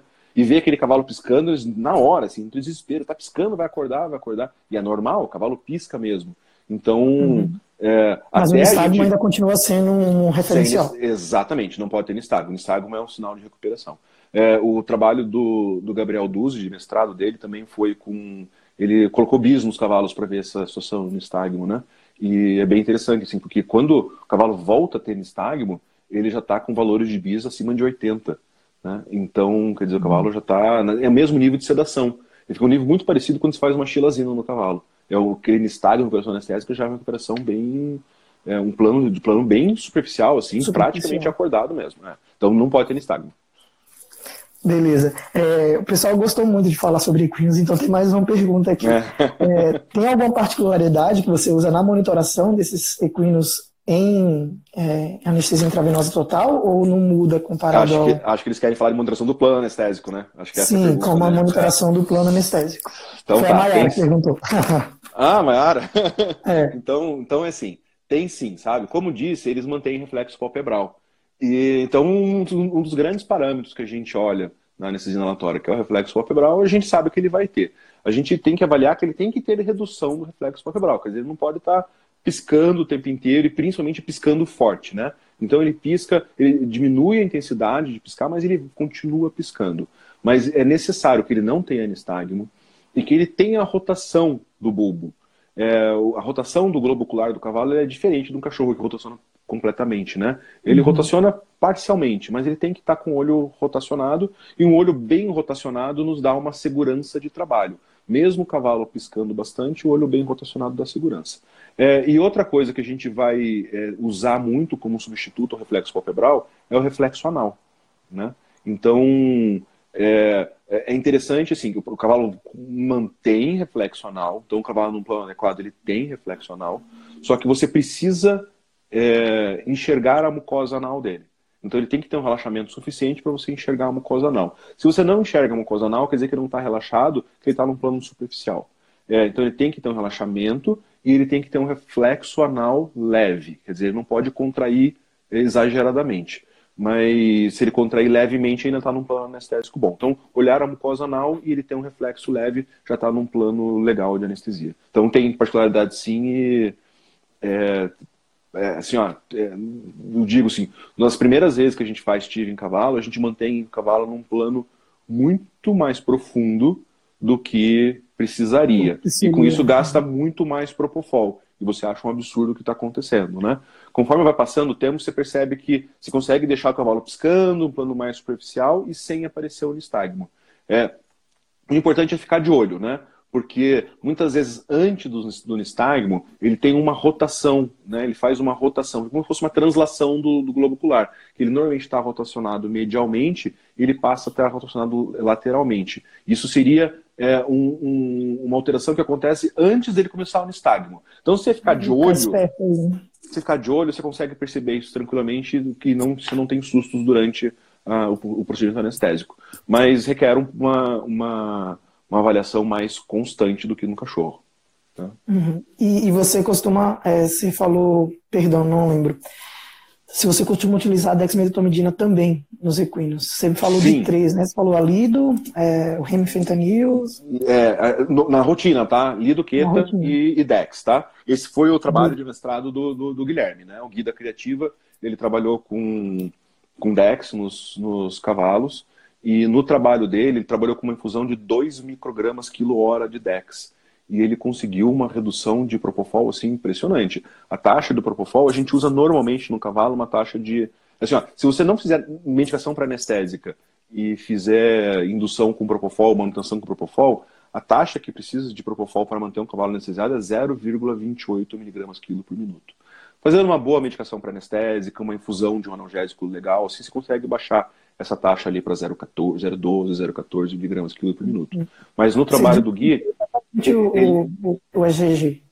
É, sem EGG, né? Eu faço... Só a indução com propofol não é, é muito legal no cavalo. Então a gente faz propofol e ketamina para indução, tá? Então faz 2 mg por quilo de propofol e 1 mg por quilo de ketamina. Daí induz bem o cavalo, isso se tiver feito uma xilazina ou uma detomidina na medicação uhum. anestésica. É, mas quando a gente faz a DEX em infusão contínua, no trabalho do Gui a gente fez 2 microgramas quilo hora de DEX, a taxa do propofol caiu para 0,06 miligramas quilo por minuto. Aí fica barata a anestesia, sabe? Então fica bem barata. A gente passou a utilizar na nossa rotina a taxa de 1 micrograma quilo hora de DEX, por fazer junto com lido e queta mas a gente não conseguiu esse mesmo resultado de baixar o Propofol para 006. A gente consegue baixar para 006 uhum. depois de uma hora de anestesia só. Então, é, a gente está ainda na pesquisa, a gente fez com 2, na rotina a gente faz com 1, um, mas parece que essa taxa de 2 microgramas quilo hora de DEX é mais interessante e vai ter um resultado melhor para o cavalo do que o que a gente tem feito na rotina hoje. Entendi. E considerando isso que você é, comentou, né, do, do próprio trabalho ter mostrado que menos de 5% né, teria necessitado de idobutamina, é, o uso da, da dexmedetomidina já necessitando também de menos é, correção do, da pressão arterial. Você percebeu ainda assim alguma bradicardia evidente? Ou... Não, não, não. Os alfa-2 eles quase não fazem bradicardia no cavalo, né? Então a frequência cardíaca ficou estável o procedimento inteiro. Não, é, não, não, não teve esse problema. É, a recuperação também foi tranquila com, com a infusão de Dex no cavalo. É, a Dex não é um medicamento muito útil no cavalo para a gente fazer de medicação pré-anestésica, porque precisa de uma dose muito alta para ter o mesmo efeito que uma xilazina ou uma, uma detomidina faz. Então, não é a melhor, a melhor é, MPA, mas hum. para a infusão ela tem um resultado bem interessante, uma boa recuperação, uma boa redução da taxa do, do Propofol. O, o trabalho foi interessante, assim, os, os resultados foram superaram as nossas expectativas do uso da, da, da DEX. Assim. Agora, a estabilidade cardiovascular no cavalo é uma coisa impressionante, né? Só que é, aquele, aquele trabalho que a gente que eu falei, né, que teve 5% de, só de pacientes que precisaram de dobutamina, é, tem que entender que são pacientes da rotina, tá? Então a gente está trabalhando com cavalo com cólica, a gente está trabalhando com cavalo de 25 anos de idade, e são esses cavalos que, que, que, podem ter. Então, não é muito relacionado ao protocolo anestésico, esse 5% de hipotensão é relacionado ao cavalo, que possivelmente já seja hipotenso e precisa dar uma, uma chacoalhada nele para aumentar a pressão, né? Chacoalhada quer dizer uhum. uma dobutamina. Entendi. É, a Jéssica, Jéssica, se você estiver ouvindo a gente aí, eu mudei um pouquinho a sua pergunta. É, Jéssica e o do. Teve outra também que foi bem parecida. A do Marcelo, teve uma pergunta que o Marcelo fez que talvez fique melhor assim, tá, gente? Me permita mudar a pergunta de vocês até para facilitar também e não colocar o vilão numa situação um pouco constrangedora. É, existe algum protocolo melhor para pacientes com problemas neurológicos? Você tem percebido assim algo diferente Olha, em pacientes neurológicos? Então tá. Eu vou, eu vou é, falar aquilo. A gente teve na, no sábado agora é, em São Paulo, o simpósio de TIVA, né, organizado pela, pela RZ, e a primeira palestra foi de uma médica anestesista, né, que trabalha é, quase que só com pacientes neurológicos, né? É, e ela falou que é obrigatório fazer TIVA nesses pacientes, né? Que não tem esse é, é, tipo do paciente que não há discussão, que você não pode fazer inalatória, você tem que fazer nesses intravenosa total por conta do é, da, da, da, diminuição do volume cerebral. Então, quando você faz inalatória, a tendência é ter um aumento muito grande do fluxo sanguíneo cerebral, né? E com isso aumenta o volume é, dentro da caixa craniana, podendo elevar a pressão, pressão intracraniana. É, de qualquer maneira, mesmo que não, isso não ocorra, é, está num limite, né? está num limite para que isso aconteça. Quando você faz a intra, intravenosa, foi legal que ela mostrou várias fotos lá, parece que o cérebro seca, ele murcha, e fica um espaço uhum. muito grande dentro da, da, da caixa é, craniana, do, do, crânio do paciente, é, que facilita numa cirurgia intracraniana, mas facilita na manutenção de perfusão tecidual no cérebro. Ainda além disso, tem vários e vários artigos, tanto em modelos animais quanto em pessoas, mostrando que essa neuroproteção da dexmedetomidina também vai ser, vai ser útil. Né? E o Propofol também promove é, redução do metabolismo cerebral. É, então, para o paciente neurológico não tem muita discussão não, tá? É, você tem os medicamentos uhum. intravenosos, desde o midazolam, do propofol, do, do, da dexmedetomidina, que são, são medicamentos interessantes para ser utilizados, e esse paciente é anestesia intravenosa total. Tá? Beleza.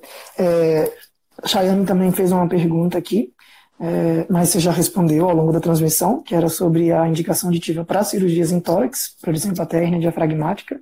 Uhum. Você quer me falar mais alguma coisa? É, não, é, é, isso aí, né? É, deixa eu de, de, de, tentar, tentar abordar mais um, um assunto importante aqui, tá? Que nesse paciente com hernia diafragmática vai ser bem, bem importante.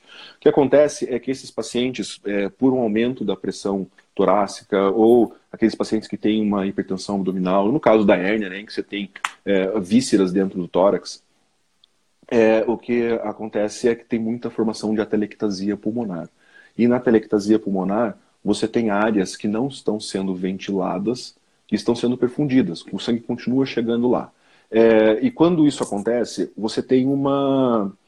É, um, essa, essa formação de shunt, né?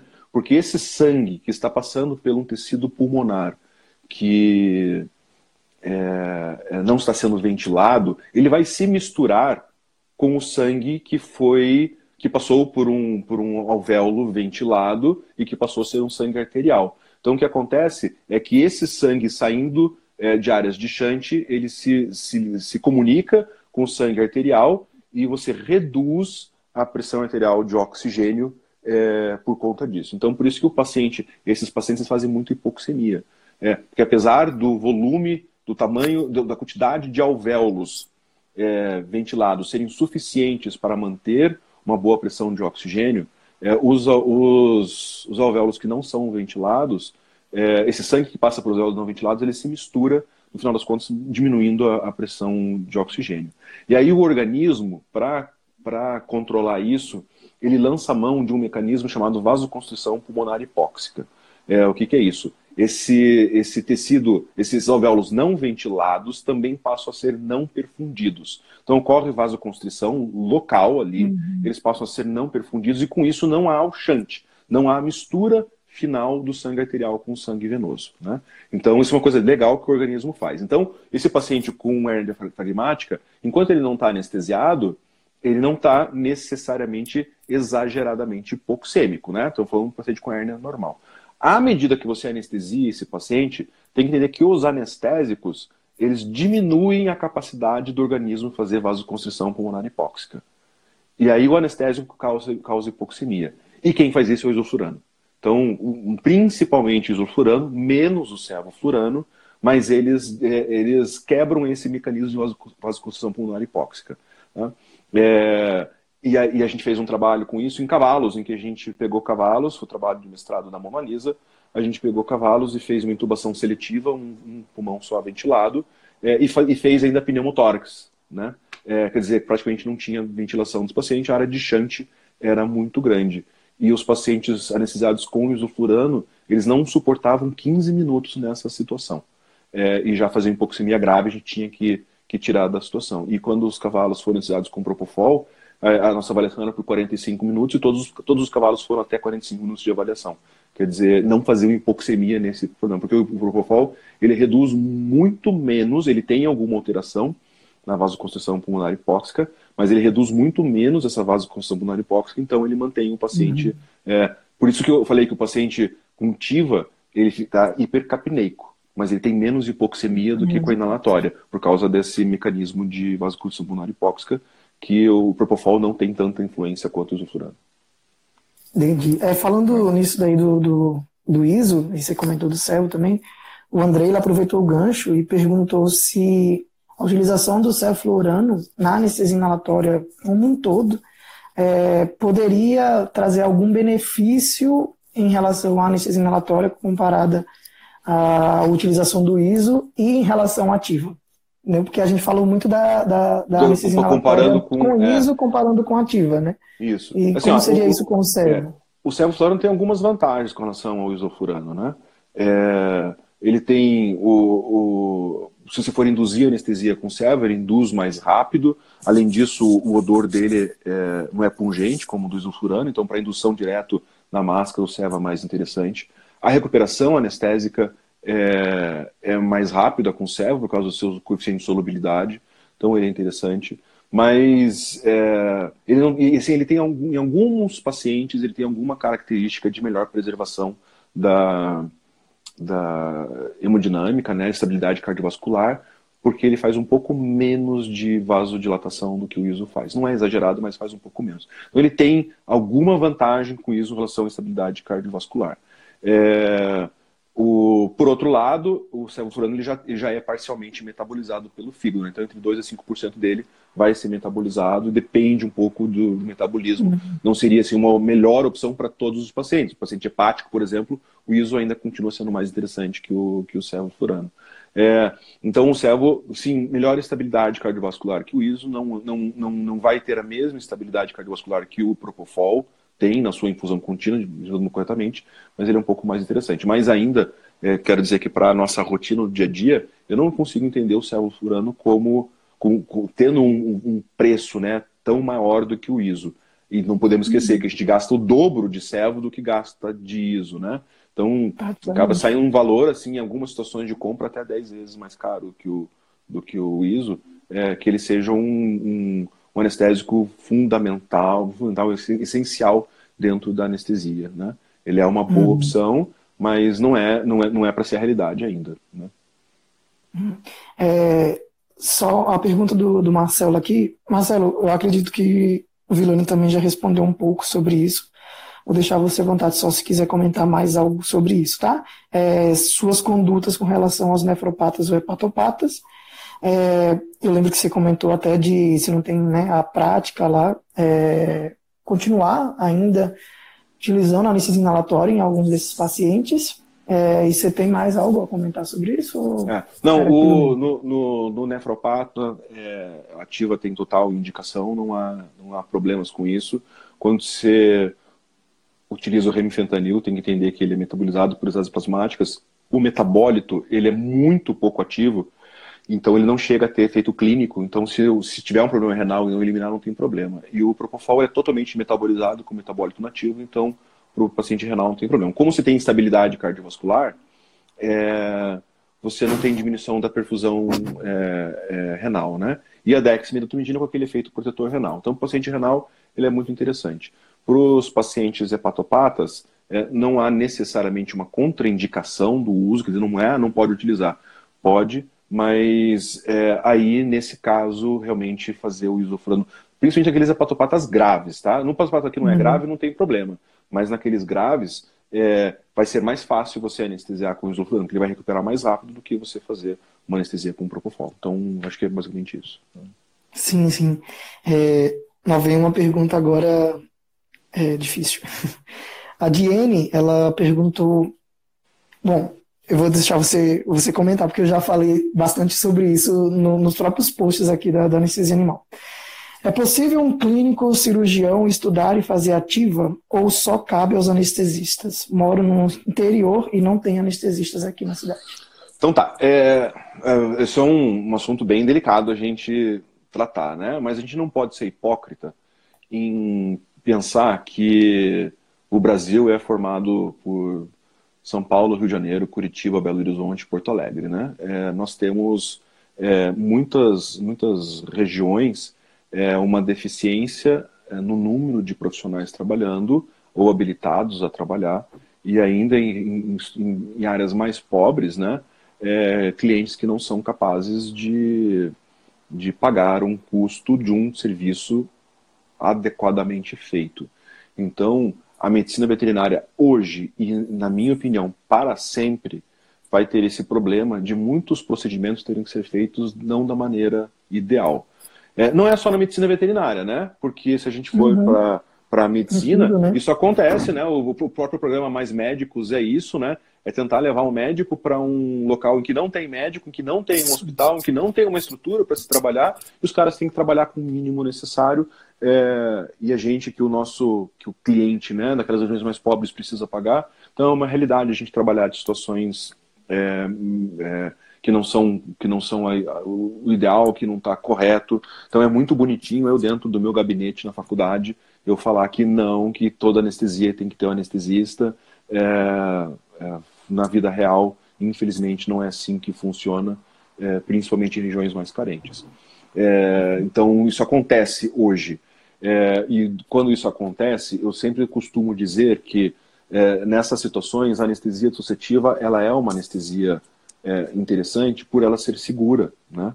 Muito mais segura, por exemplo, do que é muito é, é, é preferível que uma, aquela pessoa que tem que fazer a anestesia e um procedimento, seja ambulatorial, seja cirúrgico, é, ela fazer anestesia dissociativa, porque vai ser mais segura do que fazer uma inalatória, que sozinha ela não vai conseguir controlar adequadamente é, a anestesia. Então, a inalatória aí passa a ser menos segura. É, a anestesia intravenosa total também tem esse, esse problema, principalmente por fazer depressão respiratória. Então, se a pessoa não está preparada para uma forma de ventilar esse paciente durante a anestesia, talvez isso seja um problema e a anestesia dissociativa continua sendo segura. Eu comparo isso muito que acontece na medicina em situações de guerra, né? Quando você monta hospitais de campanha, é, em que você não tem uma estrutura adequada para se atender, a ketamina passa a ser um medicamento muito interessante para se utilizar no, numa guerra, porque ela é segura, né?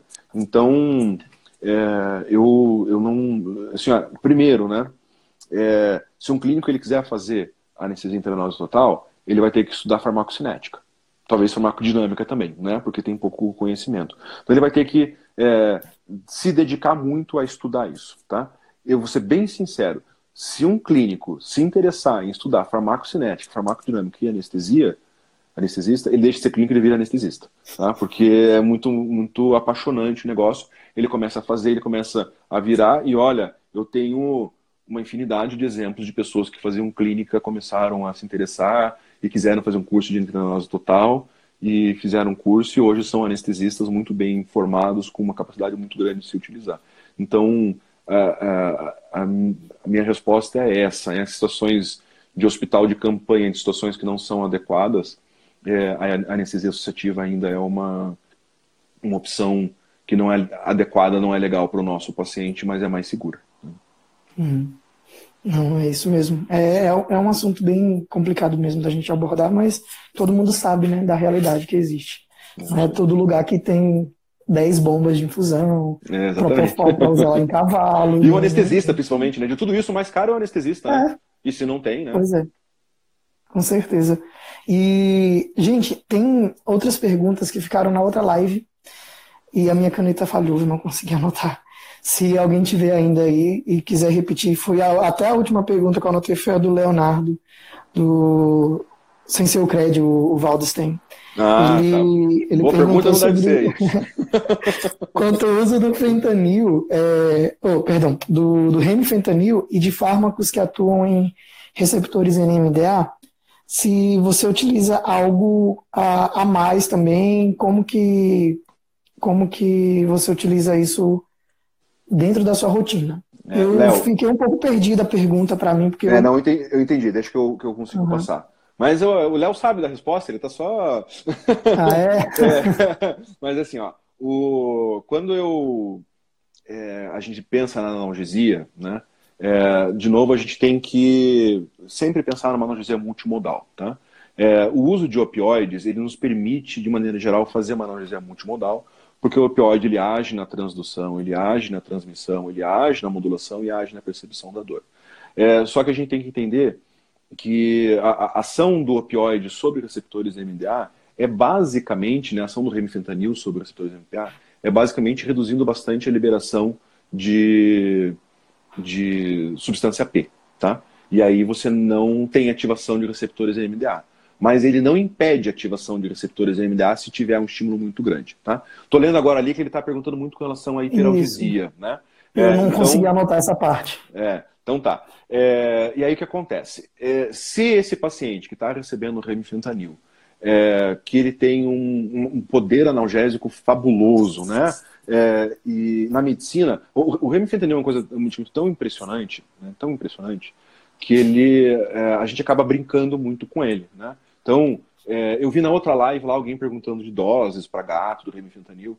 Eu basicamente uhum. utilizo uma, uma, taxa de infusão de remifentanil de 10 a 20 microgramas quilo hora. Tá?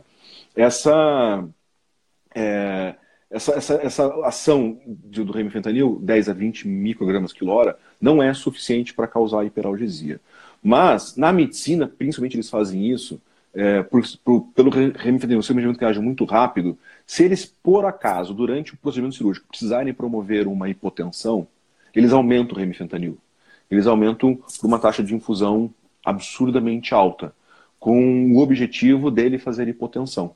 Qual que é a vantagem? É que assim que você desliga, desfaz a hipotensão. Então é um medicamento que é usado é, de maneira é, não só para analgesia, para tentar resolver isso. Só que às vezes, como é, fazendo essa analgesia muito potente, você tem um bloqueio é, muito grande dentro de medula espinhal, quer dizer, o opioide, além de ter ação cerebral, ele vai agir em medula espinhal, ele vai, vai é, agir grande, você vai ter uma resposta, né, aquela cascata, é, uma resposta descendente de dor, tentando de maneira geral, desde coluna cervical até chegar em lombar, fazer ativação de receptores NMDA para conseguir ocorrer alguma transmissão é, sináptica.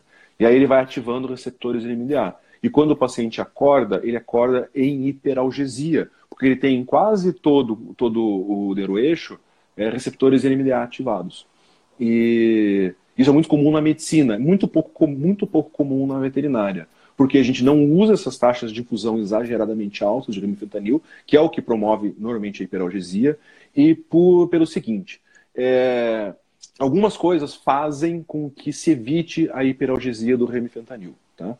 É, e eles colocam lá como a infusão de lidocaína ajuda a reduzir a hiperalgesia, a infusão de ketamina ajuda a reduzir a hiperalgesia do remifentanil. É, e quando você faz o propofol, você tem menos possibilidade de ter hiperalgesia do que quando você faz o isofurano. É, e a gente faz tudo isso, né? Então, para a gente é muito comum a gente fazer infusão de lido e queta. E como a gente usa taxas de infusão muito mais baixas do que o remifentanil, do que na medicina, é, a gente já tem menos, é, é, menos uhum. hiperalgesia. Então, para a gente é um problema muito menor. Mas o que eu quero deixar claro é que se você passar a exagerar na infusão de remifentanil, se você utilizar essas taxas muito altas por um período um pouco mais prolongado, a gente sim pode ter hiperalgesia em cães. Eu já tive um caso de hiperalgesia em cães que a gente controlou essa hiperalgesia fazendo é, naloxona, revertendo o remifentanil. É, e normalmente está relacionado àquelas cirurgias muito cruentas, né, em que você precisa fazer taxas muito altas e, e às vezes no desespero aumenta um pouquinho a taxa, ele pode acontecer, tá? Então eu tive esse, esse caso, é, a gente teve outras suspeitas de caso, mas que revertendo a naloxona não resolveu o problema, era outro caso do paciente, era outro quadro, não era hiperalgesia, era mais excitação, né, disforia, que isso pode acontecer também. É, mas a gente não tem, não é tão comum quanto na medicina, porque a gente não usa taxas tão, tão altas na medicina. E é, eu vou só completar, gente, eu só vou pular as perguntas que vocês fizeram aqui rapidinho, só porque da última da Luiziane, é, que está relacionada a essa resposta dele, o fentanil também? Ou só o remfentanil? Muito mais difícil, muito mais difícil. É... Assim, a gente não pode dizer que não, que não vai ter. É, existe essa possibilidade, mas não é uma coisa corriqueira. O corriqueiro é fazer com o remifentanil mesmo, tá? O fentanil não tem toda essa capacidade de inibição de substância P que o que o fentanil, que o remifentanil tem, né? Então é muito menos menos frequente. Na medicina eles não fazem o remifentanil, o fentanil em infusão contínua, né? Eles, o fentanil é utilizado simplesmente para bolos para analgesia curta. Então faz um bolo de fentanil, porque a meia-vida contexto sensível do fentanil é muito ruim em pessoas. Né? É, em cães, a meia-vida do fentanil é pior do que em pessoas, mas a vantagem é que se você fizer, em pessoas, se você fizer uma infusão muito longa, vai demorar mais de 5 horas para acabar o efeito do fentanil. É, então não dá para utilizar. Em cães, se fizer infusão curta, infusão longa, a meia-vida do fentanil vai ser em torno de 50 minutos sempre.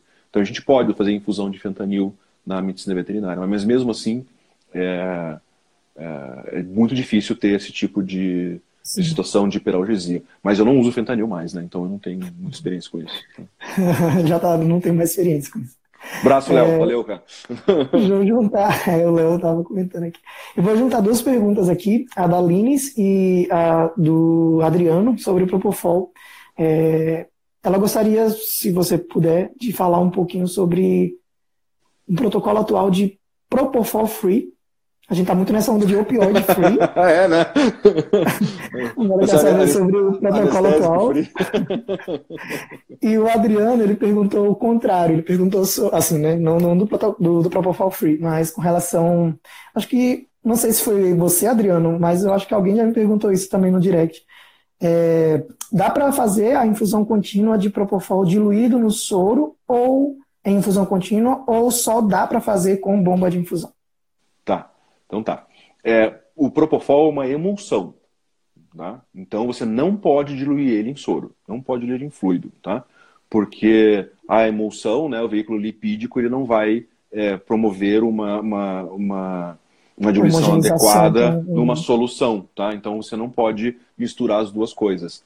É, então, Propofol, nem quando você quer puxar numa seringa para fazer numa bomba de seringa, você dilui ele. Ele é utilizado é, puro mesmo, puro. tá? Ah, vou fazer num gato. Beleza, coloca uma taxa baixa, mas faz com ele puro, não dilui. A gente só vai diluir em situações extremamente necessárias, por exemplo, quando você vai trabalhar com um paciente menor do que 200 gramas, um que às vezes a taxa de infusão fica muito, muito, muito baixa e a bomba não dá conta de fazer, e mesmo assim é arriscado, porque o que é comum é que a, a, a emulsão fique para baixo e a solução fique para cima Decante, da seringa. Né? Então não é, não é muito legal. Então é, a minha indicação é não dá, tá? Não dilua, não tente fazer sem bomba de infusão. É um requerimento da anestesia intravenosa total você fazer o propofol em bomba de infusão.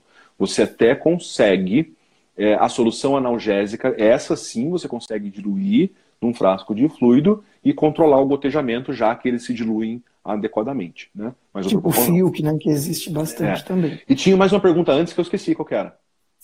Vamos dar uma olhada. Ah, era sobre o Propofol Free. Você está falando ah, dessa? Tá, isso, isso, isso mesmo. É, ah. é o seguinte, é, a gente consegue fazer em algumas situações de pacientes muito idosos, de pacientes debilitados, a gente consegue fazer anestesia sem o Propofol, tá? Então você induz, por exemplo, com Dex e Remi, às vezes com Remifilk, é, e você consegue fazer é, anestesia sem propofol. Inclusive, é importante dizer que tem trabalhos, a gente tem um trabalho, inclusive, com isso, em que a gente, é, em cães, a gente viu a CAN do isoflurano quando usava o Remifilk. E a CAN do isoflurano caía para 0,025%. Quer dizer, praticamente sem isoflurano, é, a maior parte dos cães você consegue fazer uma incisão de pele sem, sem nada, só com Remifilk. Uhum. Né? É, só que a gente está falando de incisão de pele. Se você falar alto na frente do paciente, ele acorda e sai andando. Sabe? Porque ele, ele fica dormindo, ele fica em posição, ele fica é, confortável, enquanto ele está tudo bem, se incisa, ele não tem dor, ele fica legal. Agora, se você falar alto, se cair uma caixa cirúrgica, o paciente levanta e sai andando. Então, você só consegue fazer esse tipo de coisa numa rotina. Na pesquisa permite fazer isso, porque você vai fazer incisão de pele. Né? É. E depois que incisou a pele, entope o bicho de propofol isofurano e não tem problema mais, né? A avaliação é, é, é, momentânea, então a pesquisa permite isso. A rotina não permite isso. A rotina só vai é, permitir você fazer isso é, quando é, o paciente é aquele paciente que já é um paciente de UTI, em que realmente muitas vezes a gente faz só com REM, com DEX, é um paciente de. é um idoso. O idoso permite isso. Porque o idoso ele já, ele já tem um, uma, uma capacidade cognitiva muito mais baixa, ele requer realmente doses muito mais baixas de anestésicos. E às vezes só o, o, o REM e a DEX conseguem fazer isso. Tá? Mas é isso aí. Uhum. E o, nessa falta de, aproveitando aí, nessa falta de dexmedetomidina ou remifentanil, é, e voltando um pouquinho sobre o Propofol, existe alguma outra forma que você utiliza para reduzir a taxa de Propofol? Ele tem, o Ricardo, ele tem usado o Filk, mas ele ainda vê muito, é, a taxa, tem gastado muito Propofol ainda mesmo com a associação. É, então assim, ó, é, não pode esquecer que quando você faz o Filk, é muito importante. O fentanil é outro medicamento que ele requer bolos inicial. Tá? Uhum. Então, se você não fizer um bolos inicial de fentanil, é, também vai demorar mais de meia hora para começar a fazer analgesia e vai precisar fazer muito propofol para manter o paciente inconsciente. Então, isso pode ser uma necessidade. Você consegue com o fio, que você não consegue o fio com, com fentanil, né? Você não reduz tanto o requerimento de propofol quanto você consegue com o sulfentanil, que é o mais espetacular para isso, e como você consegue com o remifentanil. Mas você consegue bastante reduzir o, o, o requerimento de propofol. É, só que precisa do bônus inicial. E outra coisa. Às vezes é, é isso, né, Ricardo? Se você é, estiver ouvindo aí a pergunta. A é, pro, pro, pro, provavelmente é. E outra coisa é a gente está acostumado a fazer bolos de fentanil, as pessoas às vezes têm um pouco de medo, fazer bolos de fentanil, o paciente fazer depressão respiratória e fazer bradicardia, né? É, uhum. Isso normalmente está relacionado a bolos muito rápido, tá?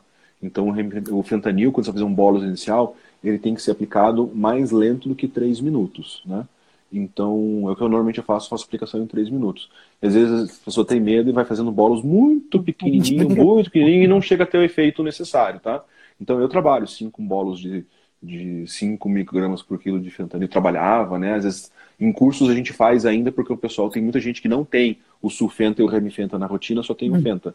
Daí a gente usa o fentanil nos cursos mas fazendo bolos legal para você conseguir ter um efeito analgésico. Senão, é, numa cirurgia que é, é, uma mastectomia, que é uma cirurgia é, que não tem uma dor muito envolvida, não tem problema. Mas, por exemplo, uma OSH é uma cirurgia que dói muito pouco.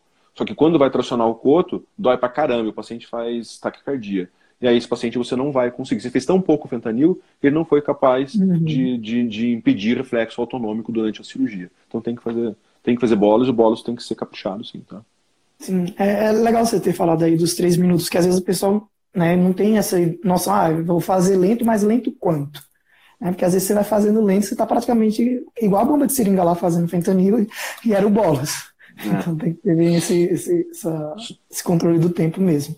Lucas, só, só deixa eu fazer uma pergunta aqui, porque eu achei importante. A pergunta, alguém perguntou sobre diluir o propofol para induzir anestesia é, que ah, alguns, alguns cardiologistas recomendam que, que, que dilua o propofol para fazer uhum. anestesia. Importante assim, ó, que se você vai aplicar o propofol naquele momento, né, então você vai pegar um propofol, vai diluir todo ele, vai aplicar toda aquela seringa naquele momento, aí não tem problema, porque apesar de não, não, não, não ser um, não, não, a, a, a e a solução né? não tem essa, essa combinação, mas você consegue fazer uma dispersão homogênea, e aí você consegue fazer isso. E aí a diluição permite que você faça é, uma, uma administração mais lenta, porque você tem um volume maior para administrar.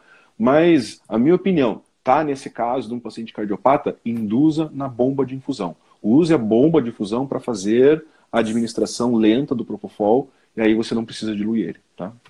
Entendi. Legal. O... Só mais uma perguntinha aqui, senão a gente não vai sair daqui hoje. É, é, o Alan né? repetiu. o Alan, obrigado aí por ter repetido a pergunta, que ele já tinha feito essa pergunta na live anterior e por conta daquele problema eu tinha perdido. Em relação a procedimentos odontológicos e estações especificamente, a infusão contínua de analgésico é suficiente ou obrigatoriamente precisaria de bloqueios? Legal, legal. É, eu acho assim, ó, se você tem a oportunidade de fazer bloqueio, faça bloqueio. Tá? Então, é suficiente? É. Mas a analgesia trans e, consequentemente, a analgesia pós-operatória, quando você faz bloqueio, sempre vai ser mais interessante. Tá? Então, e você está falando de procedimentos odontológicos, que os bloqueios são muito fáceis de serem feitos, né? Eu, eu, eu acho que tem que ser feito o bloqueio, sim. Agora, uhum. mesmo fazendo bloqueio, eu sou favorável a você administrar junto o, os analgésicos, tá? Para, já que ele não precisa de analgésico para analgesia transoperatória, é, mas esse analgésico vai ajudar muito na analgesia pós-operatória, no conforto da recuperação do paciente e para a redução da, da, da, taxa de propofol, tornando a anestesia mais segura. Então, normalmente uhum. fica mais barato e mais seguro. Então, sim, eu recomendo que faça é, os dois, tá? Faça o bloqueio e faça a infusão de analgésico. Uhum. E é, agora eu lembrei também, muitas pessoas estão perguntando isso praticamente em toda live. Eu, eu vou esperar alguém ainda um dia conseguir responder. Qual que é a sua experiência com sulfato de magnésio? eu, eu tenho Toda live magnésio, essa pergunta. Eu, eu tenho dor crônica, eu estou tomando magnésio. Até agora eu não vi muita diferença não, mas estou tentando. Não, mas eu não tenho experiência com infusão de magnésio, tá? Eu sei que tem várias pessoas já começando a trabalhar com isso, fazendo nossa rotina. É, eu acho o seguinte, é, mas agora uma, uma, vou dar uma opinião sem experiência prática, tá? Só uma opinião, uhum. é, tipo opinião que eu dou para política, assim, né? Que não vale nada, mas eu falo. é, eu acho que o magnésio ele vai se apresentar com, como mais uma forma de você fazer uma analgesia balanceada, tá? Então o magnésio ele não vai retirar nenhuma outra necessidade. Ah, vou fazer analgesia só com magnésio. Não é isso que vai uhum. acontecer. É um íon que vai poder alterar a despolarização da membrana celular, ele vai ter consequências também, então ele não pode ser utilizado. É, ah, magnésio é barato, é fácil de fazer, vamos fazer e pronto, é, é seguro. É, não é necessariamente isso. Agora, como uma, uma, mais uma forma, né? de você fazer junto com o opioide, com a Dex, com a Lido, com a Queta, com o Maroptan, né? Que ninguém falou, né? mas Maroptan é, é uma excelente opção. Também do Maroptan. Né? Uhum. Então, são, são todas opções e que eu acho que nós é, temos a obrigação de fazer uma analgesia balanceada e tentar controlar a dor em todos os seus segmentos. Se ali nessa fase de transmissão, modulação é, medular, a gente tem uma, uma, uma, fisiologia tão complexa da transmissão do, do, da formação nociceptiva, é, o nosso tratamento também tem que ser complexo. Então, eu, eu não consigo enxergar com magnésio vai resolver o problema de não vai precisar mais usar opioide, mais Dex. Não é isso, mas talvez ele entre como uma alternativa para melhorar a analgesia do paciente. E aí os estudos que estão sendo feitos vão poder ajudar bastante a gente nisso, tá? Hoje o que se tem, se tem na literatura, é de que o, o magnésio ele seria útil em pacientes com hipomagnesemia daí o magnésio vai ser bastante interessante para analgesia. Eu acho que ele tem uma atividade muito maior do que essa, tá? Mas não, não, não, não imagino que é um milagre isso, né? que acabou toda a nossa necessidade de analgesia, tá? Uhum, não é. Eu ainda vou arrumar alguém que consiga ter uma experiência boa com isso. A gente faz uma live só de magnésio. É, só de magnésio, boa. Quero assistir isso. Não vou deixar. É, tem mais só um tempinho, o Vamos lá, se, se o Instagram deixar, se o pessoal comentar, é. né? Eu acho que o pessoal está bravo comigo. Eu acho que não, acho que não. É. O, a Patrícia ela perguntou sobre o uso de tramadol em gatos. O que, que você acha na MPA ou na MPA ou como analgesia mesmo? Tá. É, o tramadol na, na, MPA nunca vai ser uma boa opção, tá? Nunca. Apesar do tramadol no, no gato principalmente, né? Ele tem uma uma é, um, efeito analgésico interessante, tá? É, o, o, importante a gente entender é que o, o, tramadol ele vai, ser, vai ter seu efeito serotoninérgico. E o efeito serotoninérgico, de alguma maneira, pode aumentar o metabolismo do paciente, tá? E aí vai necessitar de doses maiores de anestésicos. Então, se você utilizar doses altas de tramadol, você consegue, inclusive, fazer um choque serotoninérgico e deixar o paciente uhum. ativado, ligado. Então, o tramadol na MPA nunca vai ser uma boa opção é, o tramadol como no gato, né? Como uma analgesia é, pós-operatória, eu acho que é uma excelente opção, tá? Então, para analgesia pós, acho que vai ser legal. A Gabi está perguntando muito aqui sobre opioide frio. A Gabi fez umas 30 perguntas, já estou tentando ver aqui. É, foi tudo de, atrás da outra, é, de BH. ela fez um monte de perguntas, ela perguntou do opioide free, né? É, Sim. E essa, essa, Gabi, essa resposta é tão demorada que vai ser vou demorar tanto para falar eu aqui. Só vou mas... dar um toquinho, porque a, a, o Gabi, se, eu não sei se você viu, mas teve uma live com o Diogo que a gente fez só sobre e... opioide.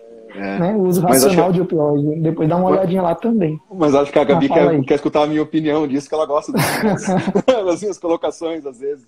Eu acho que okay. o, é, o opioide, que a gente muitas vezes usa de uma maneira muito indiscriminada em vários pacientes, eu acho que ele merece ser. A gente tem que tentar é, realmente, é, no, na, na maneira possível, fazer um controle, não tentar usar o opioide tão exagerado assim. O que, que eu, nós temos um problema muito grave, né? Primeiro é que existe uma escassez muito grande de opioide nos Estados Unidos e o veterinário americano tem que se desdobrar para conseguir fazer analgesia sem opioide mesmo. Não é vontade, é necessidade deles uhum. fazerem isso. Isso no Brasil a gente não tem, né? A gente tem opioide é, à vontade e muito barato, né? Os opioides aqui no Brasil são muito baratos.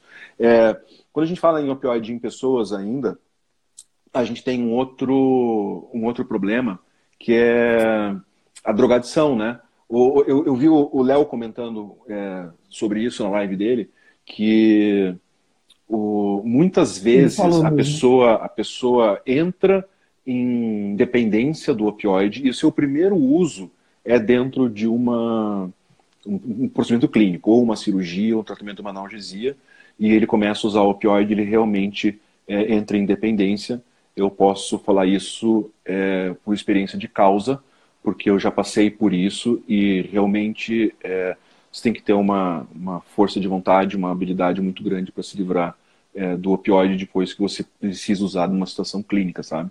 A vontade realmente é de não parar de tomar. Isso pode ser muito é, é, preocupante, né? Princi uhum. Principalmente na nossa profissão, tá?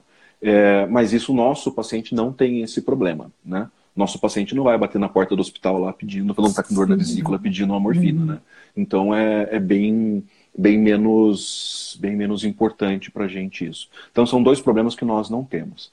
É, a gente fica no terceiro ponto do, do nosso problema, é, que é a capacidade do opioide fazer imunossupressão, né?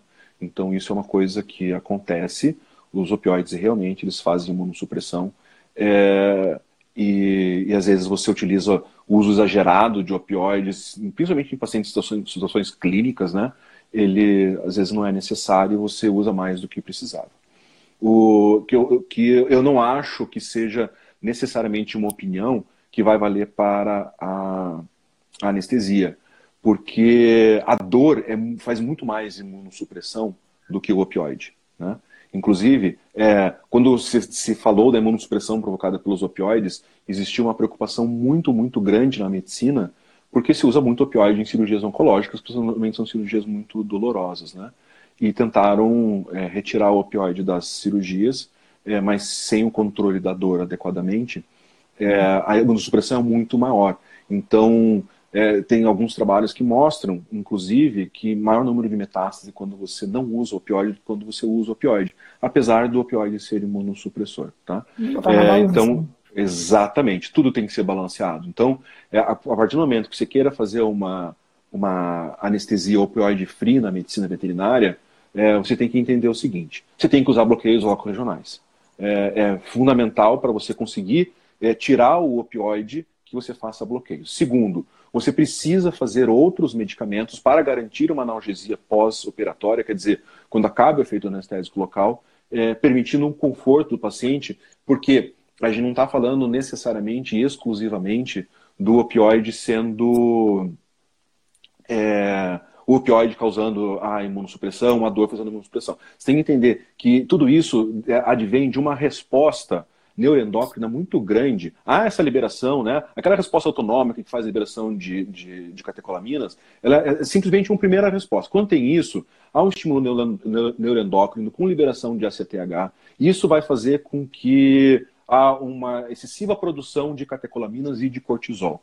E esse cortisol, ele vai fazer uma diminuição muito grande é, da é, ele vai estimular aquelas, aquelas, aquelas, aqueles linfócitos T regulatórios, e com isso há uma diminuição da produção de células natural killer, TH1, uhum. é, e isso, e aumento das células TH2, linfócitos TH2, é, fazendo com que isso cause imunossupressão. E isso predispõe o paciente ou a metástase ou infecções pós-operatórias. Então, a gente precisa entender que a gente não pode deixar o paciente sentir dor. Então, quer fazer opioide free? Eu acho fantástico, mas opioide free não é tirar o opioide. Tá? Opioide free é você fazer bloqueios, é você tirar, usar a outra classe de analgésico que nós temos, que é os alfa-2 agonistas, né? Então, utilizar é, a dexmedetomidina, que é aquele que se apresenta como segurança para gente. E aí, se você não gosta de usar a dexmedetomidina e quer fazer opioide free, sinto muito, mas não vai dar certo a sua anestesia é, sua analgesia. É fazer é, cetamina, é fazer lidocaína, então, nesses casos. É, é você utilizar anti-inflamatórios decentes e potentes, né? E não achar que qualquer anti-inflamatório vai resolver o quadro desse paciente. Então, a analgesia, a anestesia opioide-free, ela, é, ela pode ser feita, ela é uma realidade, você consegue ter a mesma qualidade analgésica quando você usa o remifentanil, o sulfentanil e o fentanil. Você consegue ter a mesma, mas você tem que ser capaz para isso, você tem que ser habilitado, você tem que é, ter um conhecimento muito grande disso. E em qualquer sinal de dor, deve-se usar o opioide. Tá? Então, uhum. o resgate será com opioide. Então, se esse paciente, você fez todas as técnicas que você podia, apresentar qualquer tipo de, de dor, seja é, efeitos comportamentais ou fisiológicos, o opioide tem que ser utilizado para controlar isso. Então, essa é minha, é minha opinião, opinião, não é uma coisa tão fácil e o opioide free é, eu vi assim o, o, o Diogo, né, que fez a live depois do Sim. depois que ele fez, ele postou uma uma é, uma anestesia que ele fez que era super dolorida, acho que era uma coluna. E alguém perguntou, mas é o opioide free? E aí ele falou assim, não, não, não, esse aqui tem opioide sim, né? Quer dizer, tem, tem situações que a gente precisa fazer, então não é... A Mayara falou agora, né, então não é free, é menos opioide. É isso aí. Eu acho que se a gente conseguir é, fazer uma analgesia balanceada e utilizar menos opioide talvez seja uhum. uma, um resultado legal. Só para complementar, nesse, é, nessa meta-análise feita com pacientes com câncer, a única conclusão que eles chegaram é que se você fizer morfina por seis meses, você aumenta o número de metástases. Né? Então, os outros você não consegue. Não conseguiu provar que utilizar o opioide na cirurgia aumentava a metástase. Diferente do, da comparação entre o propofol e o sulfurano, né? Sim. Porque se você comparar os dois, está provado que o Propofol, é, pacientes que fazem Propofol uhum. têm menos metástases que pacientes que fazem sulfurano, tá? Sim. O, o Vilani, o Jônio aqui, ele já perguntou isso três vezes. Jônio, vamos, vamos, vamos falar a sua pergunta agora, finalmente. é, além do... Ele perguntou duas vezes na última live e agora de novo. Além do, dos casos de hipovolemia e hepatopatas que você é, sugere né, mais a utilização da inalatória, que outros casos ativa você não recomenda? É ou é contraindicado? Não, contraindicado não tem, não tem situação, tá? É, que eu que eu vou é, assim, ó, não é contraindicar, tá? Não tem contraindicação. Mas, por exemplo, quando você pega um paciente, é, é tudo a forma de utilizar mas você pega um paciente com hipotireoidismo. Frequentemente, o paciente hipotireoideu é, necessita de menos é, anestésico, né? Eles são, o paciente idoso também, eles precisam de menos anestésico. Se você fizer uma indução com propofol, uma indução rápida, com a mesma dose que você estava pensando para um paciente saudável, é, às vezes essa dose vai ser, vai levar a uma concentração acima de 10 vezes a requerida para aquele paciente, concentração uhum. plasmática. E aí você vai ter efeitos de uma overdose do anestésico. Então não é que não, que, que não seja recomendado. É que você tem uma. É, você tem que fazer com o seu critério. Mas acho que isso não serve apenas para anestesia intravenosa, serve para qualquer tipo de anestesia. Qualquer paciente tipo tiroideu que se fizer a mesma quantidade de anestésico que você faz para o paciente normal, você vai ter um plano muito exagerado e ele vai ter é, alterações pela overdose do, do, anestésico. Mas entra aí. Agora, não tem outra, outra contraindicação da anestesia intravenosa. Em algumas anestesias você tira o opioide, você tira a dexmedetomidina, mas não o fato de fazer intravenosa. Né? Uhum. Sim, sim, concordo. É, eu acho que toda essa nossa conversa foi, foi bem esclarecedora para mostrar que não existe uma rivalidade né, entre a anestesia inalatória e a anestesia intravenosa. O que... Nem, nem, pode ter, né? Nós somos anestesistas, nem né? pode ter, exatamente. É, mas é porque criou-se um, um movimento, não sei como que isso surgiu, de, de criar até uma expressão do Timitiva, do é, opioid free, do até agora o Propofol free, coisas muito muito específicas, é, dando a impressão que, que são métodos ah, contrários, né? Tanto que existe o, a própria PIVA, né? O parcial intravenosa aí. Então, é, eu achei muito interessante o seu ponto de vista de não mostrar apenas os benefícios, só o que, que é bom dentro da, da, da anestesia intravenosa total, mas também os efeitos adversos que, que ela pode causar e até mesmo as situações em que ela não é tão é, bem. É, como você disse, não, ainda não sei a palavra, mas não é tão contraindicado, mais indicado, não é. indicado, mais indicado. Exatamente.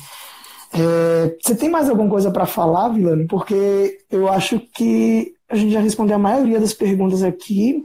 Tá, não sei se o pessoal está satisfeito.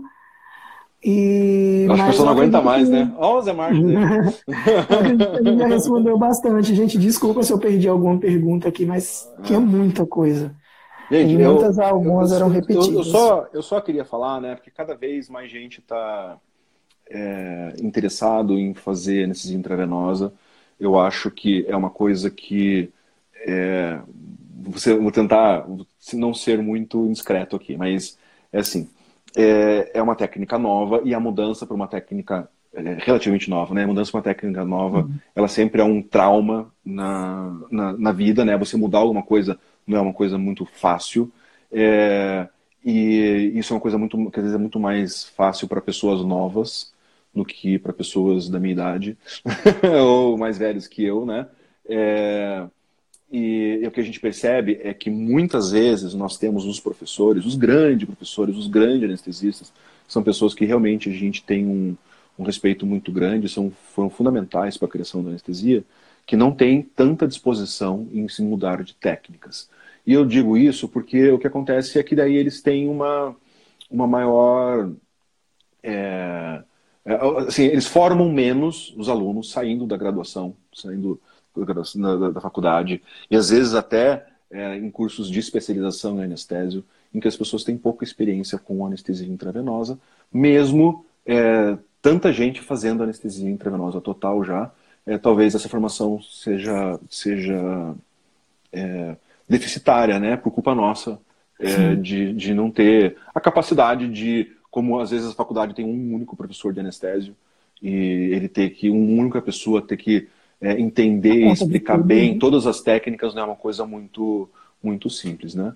Então, o que eu recomendo sempre a vocês, a todo mundo, é que busquem, né, esses cursos que nós temos hoje, né, no Brasil inteiro, de anestesia intravenosa total, é, que eles é, se formem, né, são vários cursos, várias formas de curso, mas que é, busque lá, tente fazer, é, o, tente, tente é, é, acompanhar pessoas com experiência em intravenosa total para poder fazer e não simplesmente sair falando mal o que não dá certo, né? É, tem muita. Muito... Busque saber antes de falar, né? é. né? Exatamente. Olá, pessoal de Pernambuco, do Ceará, a Bia. Sim, Bia. pessoal tá dando é, um abraço aí. Legal. Ricardo, é, o, a Gabriela tá doida aqui perguntando. de novo, gatos... Ela já falou três vezes, Gabriela. Ó, vou dar pergunta, se ele quiser responder, ele responde, tá? É, por que os gatos vomitam mais que os cães? Depois ela botou aqui, vômito em gatos. Vômito em gatos. Aí teve uma outra lá de novo. Gatos, cães, vômito, enfim, tem um monte de pergunta é. aqui. É, então, os, o, isso acho que um vômito com Dex, vocês querem falar, né? Nossa, eu nem sei mais, é, eu já me perdi na pergunta é dela. Geral, assim, com ativa. Com ativa eu não percebo Bom, vômito. Escreve tá? aí, Gabriela, é, o que, é que você eu, quer saber? Eu percebo, eu percebo vômito com a dexmeritomidina. E é o seguinte, os, é, com a Dex, isso aí, o Gabi falou que é com a Dex. É, então, o que a gente vê assim, ó, que se você fizer uma dose alta, alta de dexmedetomidina, aquelas doses mais altas do que a gente usa na anestesia, doses de sedação, é, em torno de 50% dos gatos vomitam, em torno de 20% dos cães vomitam, tá? Então, isso que a literatura nos traz.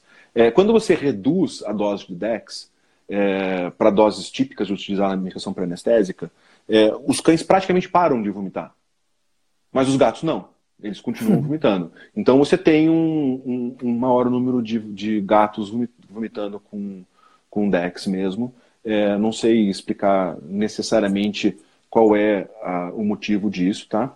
o que eu posso dizer assim, ó, é que é, eu acho que está muito relacionado à hipertensão que eles, pod que eles podem fazer.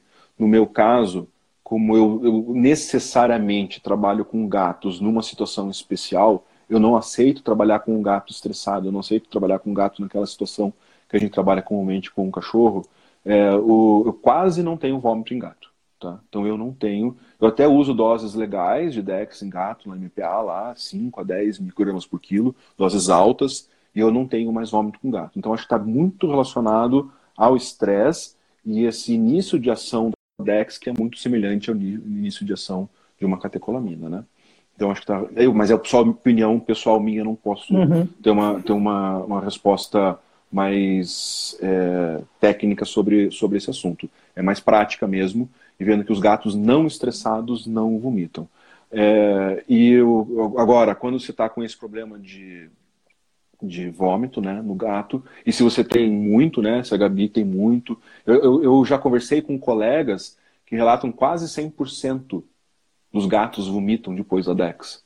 É, que é muito, muito diferente da minha realidade, é muito diferente do que a literatura traz, né? Já até Mas esperam, se, né? Você tem, é, já já está preparado para isso. Se tem essa realidade, então eu recomendo que, principalmente para cirurgias, que já associe com o Maroptan, faça o Maroptan um pouco antes da, da MPA, para que tenha um resultado legal, que aí você praticamente zera o número de vômitos depois, é, no período pós-operatório, né? Então, acho que também contribui para a analgesia, né? Então, acho que é, que é uma boa opção. Mas, é, então, de novo, acho bem, bem relacionado com, com é, com estresse mesmo, tá? Com estresse pré-operatório, principalmente naqueles pacientes que a gente tem naqueles lugares que faz tanto cachorro quanto gato, tem cachorro latindo, gato está estressado. Eu acho que isso está tá muito relacionado. Pode estar tá relacionado, realmente. É, ô, Vilani, você, falando de, de opioides, é, gato, é, você acha a meperidina uma boa opção também? Como, como medicação, como medicação pré-anestésica, eu acho. Assim, a meperidina tem uma vantagem dele fazer, fazer uma sedação fantástica, né? É, uhum.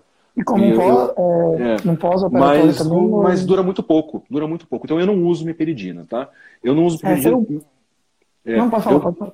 Tem, tem, tem três motivos que faz eu não usar a meperidina. O primeiro é esse, que como dura muito pouco tempo, ela não, não vai ter ação pós-operatória, ela simplesmente serve para esse período pré-operatório. Eu acho um, gastar muito opioide para isso. Segundo, é, o professor Juan fez um trabalho nesse sentido, o pessoal do FMG, da, da SUSE, também fez um trabalho nesse sentido, mostrando que a meperidina ela está muito mais relacionada às alterações cardiovasculares do que os outros opioides, quando, quando se utiliza a medicação para-anestésica. Esse eu acho que é um outro motivo importante. O terceiro motivo é que eu uso muito pouco a cepromazina. Né? E a meperidina está muito relacionada à, à, resposta de hipersensibilidade, né? que a cepromazina controla. Então eu acho que a meperidina é um excelente medicamento para ser utilizado quando a gente faz é, junto com a cepromazina. Eu acho que é uma boa opção. Uhum. Se você vai fazer sem a cepromazina, você tem muito mais chance de ter de ter é, a resposta alérgica, né? E aí é, é, é chato para gente, né? Porque quando o paciente tem uma resposta de hipersensibilidade à meperidina, o nosso trabalho como anestesista era cancelar o procedimento, né? e nem sempre é uma coisa que a gente pode fazer. Exatamente. Então, eu, é, então a minha opinião é que a meperidina tá, tá, deve ser sempre associada com a Cepran e não fazer sozinho. Se você pretende fazer, fazer sem a Cepran, existem outros opioides mais interessantes e que vão te trazer uma analgesia pós-operatória mais interessante, como a morfina e a metadona. Tá? Ah, legal. Foi, foi até uma pergunta do, do Bruni que, que, eu, que eu tinha esquecido lá de cima. Obrigado aí por responder também. O, o Felipe escreveu aqui que, que ah, ele fez, ele, ele, ele, nunca, ele nunca ou quase nunca teve problema de vômito é com a Dex em gatos. E a Gabi depois completou que sim, quase 100% dos pacientes dela tem vômito com Dex. Então quer dizer que. E a Carolina perguntou é, qual é a dose que ele usava. Isso, qual é a dose. acho, que o Felipe, acho que o Felipe usa 10 microgramas por quilo para gato, tá, Carol? É... Ah, já, isso, não. É. Não, ah, que o, o, não, o Felipe tá usando, tá falando daquela associação com o butorfanol e com o telazol, né, com o é, uhum. que dá 7,5 microgramas por quilo, tá? E realmente quase nenhum vomita. É, mas está é, muito relacionado a, ao ambiente. Tem mais situações que, que simplesmente a, a utilização da DEX. Então, a gente, tem, assim, ó, a gente tem de quase zero a quase 100% de pacientes vomitando, dependendo do estabelecimento, né? Então, está relacionado a mais coisas, não, não simplesmente ao uso da, da, da, DEX, né? Acho que tem coisa para utilizar mais aí, tá? Para estudar mais e tentar descobrir aí. Eu vou tentar, vou tentar trabalhar com isso e ver se eu consigo é, descobrir alguma coisa. Daí, quando eu descobrir, a Gabi vai ser a primeira a ser ser informada. Ah, vai nem dar tempo de, de você descobrir, ela já vai estar tá ah, nossa, Léo. Nossa, peraí. É, Professor, isso, Gabi, um é, concordo. No TTDEX, no TTDEX, às vezes o paciente ele, ele, ele entra em consciência antes de ter é, antes de ter o vômito, né, de ter o sinal de vômito. Então, às vezes o TEDx você não percebe que ele vomitou. Mas aí, normalmente, eles acordam vomitando, tá? Uhum. É, então, isso pode, pode acontecer. Mas concordo, Gabi, pode ser por isso mesmo. Gabi, vamos, vamos trabalhar junto em cima disso, tá? Vamos, vamos, vamos fazer alguma coisa junto aí para ver porque eles estão vomitando. Olha aí. É, professor, vejo um problema em muitos alunos meus aqui em relação ao uso de mais de um opioide no mesmo paciente. Pode ter gente aqui com essa dúvida. Poderia falar rapidinho para esclarecer de uma vez por todas essas questões. Não, não, uma vez por todas, quem sou eu para resolver isso uma vez por todas? Não sou. Então, assim, ó, o que, que a gente tem que. É... gente, live de 24 horas não vai dar. Hein? Não, eu, já, eu, já, eu até descartei, eu não, nem, nem isso a pergunta. É, o, que, o que a gente tem é o seguinte, né? É, a gente usa mais de um opioide, e eu comumente faço isso, tá? Porque eu uso muito metadona na MPA e depois faço infusão de de remifentanil de sulfentanil. Então eu uso mais de um opioide. O que a gente tem que entender é, é a capacidade que esse opioide vai ter de penetrar nos tecidos, né? Então, é, você faz uma metadona na MPA. Qual que é a concentração que essa metadona vai ter na medula, vai ter no cérebro? É, e qual que é do remifentanil que vai ser muito maior, porque tem uma facilidade é, de chegar e de sensibilizar receptores opioides nisso. O receptor opioide ele sensibilizado, ele está sensibilizado, já vai funcionar, né? já vai ter a analgesia. Uhum. Mas o que a gente tem é a quantidade, como a gente vai fazer. E além de tudo, a gente tem um efeito diferente, né? Porque quando a gente fala de remifentanil e de sulfentanil, por exemplo, a capacidade que eles têm em reduzir a liberação de substância P, tanto periférica quanto medular, é muito grande. Então eles não têm só estritamente a ação opioide em receptores opioides, tem uma ação é, também mais balanceada e que vai ter um efeito, efeito diferente. É, eu sempre penso, como o remifentanil vai ter um efeito muito curto, né? Cinco minutos depois que a gente interrompeu a infusão, já vai ter meia vida do remifentanil. É, eu acho que se a gente fazer uma morfina ou uma metadona na, na MPA, ela vai funcionar para esse período pré-infusão de rem e pós-operatório, assim que acabar a infusão do rem, ela já vai estar tá fazendo esse efeito. Mas durante a cirurgia, a importância dela comparada à infusão de remifentanil é muito pequena. É, é, explicou por um momento, tá, Léo? Né? Não vai ser de uma vez por todas. é, Depois a gente vai chegar a outra questão daí. É, bom, Vilani, muito obrigado. Eu vou, gente, eu vou ter que encerrar aqui. Daqui a pouco é quarta-feira. É, a né? gente, é, falta 10 minutos. Lucas, só deixa eu, é, nossa, e vou deixar é você à vontade aí. É, falta 10 minutos, são 11 e 50 já. Exatamente. Pô, eu, não, eu, não, jantei ainda. Nem será eu jantei food, também. Será que é food entrega agora? O pessoal tá jantando lá e assistindo a gente, é, mas a gente tá aqui. Então, assim, eu queria, é, eu queria fazer uma, uma divulgação dos cursos que estão acontecendo pelo Brasil afora de anestesia intravenosa total. É, porque acho que várias pessoas pre pretendem fazer isso, né? Uhum. E tem que que buscar é, possibilidades, né? E eu tenho que falar aqui. Então, vou falar de vários cursos. Acho que eu, os cursos pioneiros que a gente fez foi lá na UFPR, né? Foram os primeiros cursos. A gente tentou fazer é, bastante coisa e formar muita gente. A gente foi é, até competente no momento em que a gente pôde, pôde trabalhar e pôde fazer os cursos lá. É, depois disso, a gente teve que parar de fazer, mas os cursos começaram a pipocar em vários lugares. Eu queria fazer uma, uma propaganda, uma divulgação desse pessoal realmente para poder, poder estimular as pessoas a fazerem de diferentes lugares do Brasil. Então, é, o, algumas pessoas fazem, o, o, Paulo Klauman faz, já fez alguns cursos e faz cursos lá no IMAN, em Campinas, né? Então tem essa, essa possibilidade aí.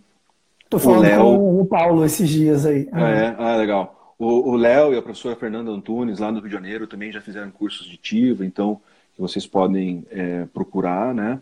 É, em março, dia 16 e 17 de março, o Bruno Lunardelli, da Sense, vai fazer também um curso em Balneário Camboriú. É, tem um curso do Alex em Fortaleza, em março também, do ano que vem. Ah, o Zé Marques, a Juliana, um curso lá em Natal, no Harmonivete. É, que mais tem? Tem um curso em Sinop em maio, promovido pela IAMEV. Em junho tem um curso é, em Porto Alegre, Canoas, lá na Ubra. Então tem algumas possibilidades de curso aí para o pessoal fazer no Nordeste, no, no Mato Grosso, no, no, no, Rio Grande do Sul, né, Santa Catarina, algumas possibilidades, mas principalmente eu acho que o grande nome de, de cursos de anestesia intravenosa total é, é da Criativa, né, é, que é uma, uma, um instituto especializado em cursos de anestesia intravenosa. Então ali são os, os principais cursos, porque eles fazem cursos tanto voltados para o cão, quanto para o gato, quanto ativo no paciente oncológico, é, e tem um curso avançado que é fantástico, né? Que eu acho muito legal, o pessoal que faz curte muito. Então, quem tiver interesse, procure lá no, no, no Instagram da, da Criativa, né? Criativa Vet. Eu acho que é, é grandes possibilidades do pessoal, das pessoas fazerem seus cursos, melhorarem sua capacidade de TIV. Quem já fez esses cursos básicos por aí, é, fazer o curso avançado, porque é, tem bastante coisa além do básico para se aprender e, e eu fico bem feliz assim de a gente ver vários professores fazendo o curso, é, pessoas super competentes, super capacitadas, é, vindo para Curitiba fazer curso e eu, eu estimulo muito, né, é, isso independente de quem é que está ministrando o curso, mas que as pessoas realmente se, se interessem, corram atrás disso, porque é a possibilidade de crescer. Eu acho que já que eu assumi o papel de divulgador da técnica no Brasil, né, então eu queria agradecer a todo mundo que é, é, acreditou nisso no começo, né? Agora está mais fácil, né? E começou a utilizar, acreditou na gente, acreditou na, na UFPR que podia é, divulgar mais esses cursos e agora cada vez mais gente fazendo, cada vez mais cursos fazendo. Às vezes as pessoas perguntam se eu não fico um pouco de, de inveja ou coisa do tipo, ou preocupado com muitos cursos de TIVA saindo por aí. Eu queria dizer que eu sou muito feliz e quanto mais curso de TIVA tiver, quanto mais gente capacitada fazendo curso, ministrando, é, mais feliz eu vou ficar e todos podem contar comigo aí, o que eu puder ajudar, estou à disposição. Bom saber. muito bom, Velani. Tem, tem muito curso, né? Você falou aí, pro, praticamente o primeiro semestre todo já está cheio de, de, cursos aí, né? É, pelo Brasil todo. Isso realmente é uma vantagem, porque nem, toda, nem todo mundo consegue se deslocar né, para cá para o Sudeste. É, a própria cidade aqui onde eu moro, Campinas, também já promovendo é, curso, trazendo você também. Então, é, eu fico bem feliz também de ter essa pessoas que pensam também semelhante a mim nessa, nessa ideia de difundir tudo que a gente pode de, de forma para crescer na, na nossa profissão seja numa anestesia com bloqueios regionais, seja numa anestesia com é, técnicas né, para fazer uma melhor anestesia intravenosa total, é, cursos de especialização es específicos para a técnica de anestesia em aves. Então, tudo, todas essas, essas variantes que a gente tem e que a gente não, não consegue absorver tão bem durante a graduação, é, é bem, bem legal de saber que tem isso disponível e poder divulgar isso. Tanto a anestesia Legal. animal aqui divulgando para o pessoal através do Instagram, através do, dos stories, da, das lives, trazendo convidados. Você, é, inclusive. Queria, queria parabenizar você isso. por essa, por essa iniciativa, né, por esse trabalho que você está fazendo. Acho que Valeu. tem essa super habilidade em, em, redes sociais, né, que não é muito a minha praia, né, não tenho toda essa capacidade. Mas mandou Mas muito bem, cara. Aqui, a né? primeira live tá ótimo, parece já experiente. Não, não fui tão mal, assim. Mas não, eu dar parabéns pra, pra, por, por, por, todo o teu trabalho. É, eu acho que é super importante. A gente tem é, muitos anestesistas hoje, muitos espalhados. A gente vê isso pelo, pelos cursos, pelos congressos né, brasileiros. Cada vez, aqui em Curitiba Sim. tinha mais de 600 pessoas, mais de 600 anestesistas no, no, no congresso. É, é, muita gente e tem muita gente espalhada ainda que não consegue vir para o congresso. Então, é, eu acho que essa possibilidade de a gente ter esse acesso é, e o que se está fazendo, né, de promover pessoas é, que possam falar de suas áreas de trabalho aqui e, trazer alguma informação. E às vezes não é nem informativa, né? Mas é uma, uma informação e, e, assim, e estimular, né? existe, né? Estimular né? as uhum. pessoas correrem atrás e saber que tem coisa legal para se fazer aí, que essa nossa especialidade que é tão tão bonita aí, tão tão linda, tão rica, tão cheia de coisa, é, e a gente conseguir cada vez mais fazer uma uma é, que cada vez mais pessoas estejam realmente nesse nível super alto que a anestesia brasileira está hoje. É isso aí. É, Valeu. É muito obrigado. Desejo. E obrigado, obrigado, a todo mundo que, que Exatamente. momentos que tinha muita gente aqui, né? Agora, finalzinho, tem, tem menos pessoas, né? Mas queria é, é, agradecer a todo mundo que ficou aí, é, aqueles que ficaram o tempo inteiro é, dando apoio aqui, né? Fazer uma. Sim. Fazendo. Dando valeu, uns valeu aí. Comentava, mandava um coraçãozinho aí. É, professor lindo, coisa do tipo assim, valeu. Pessoal, todo mundo. Todo mundo Pessoal é bom em levar aí, Maiara, né? Gabi, ou o Murilo, tá? não tinha visto ainda, o Gustavo, o Léo. É, valeu, gente. Valeu é, tudo aí, ó. O Vilde tá ali também. O Matheus. Ô, Matheus, tudo bom? é, Valeu, gente. Valeu por, por, por isso aí. Pode ter certeza que foi uma, uma experiência bem diferente para mim. E eu fiquei feliz. Sei lá, talvez faça que outros bom, Que bom que permite isso aí. É, pessoal, muito obrigado mesmo também, tá? Eu repito aí as palavras do Vilani. Não, não dá para citar todos aqui, mas realmente eu agradeço todos vocês que, que estiveram conosco até agora. Os que não puderam continuar, depois assistam a live do, do início. Fala pro pessoal aí quem que vocês conhecem para assistir. Essa foi a nossa última live com convidado deste ano, de 2018, porque, como já disse, né, daqui a 15 dias já, já estamos na, nas festas de finais de ano. Vamos deixar o pessoal descansar, né? Fazer as viagens, ter as suas férias, tá ok? E olha, o Felipe está convidando você. É isso aí, você paga, né, Felipe? e é isso, gente. Muito obrigado, muito obrigado de novo, Vilani. É, no mais, até a próxima e tamo junto. Beleza. Valeu, tchau, Falou, gente. gente. Boa noite. Você acabou de ouvir a Anestflix em podcast. Para conhecer mais novidades sobre anestesia animal, acesse o nosso site. E para ouvir outros episódios, procure dentro do seu aplicativo de podcasts favorito pelas tags Anestflix, Anestesia Animal ou Borel Bull. Anestesia Animal, uma marca Borel Bull.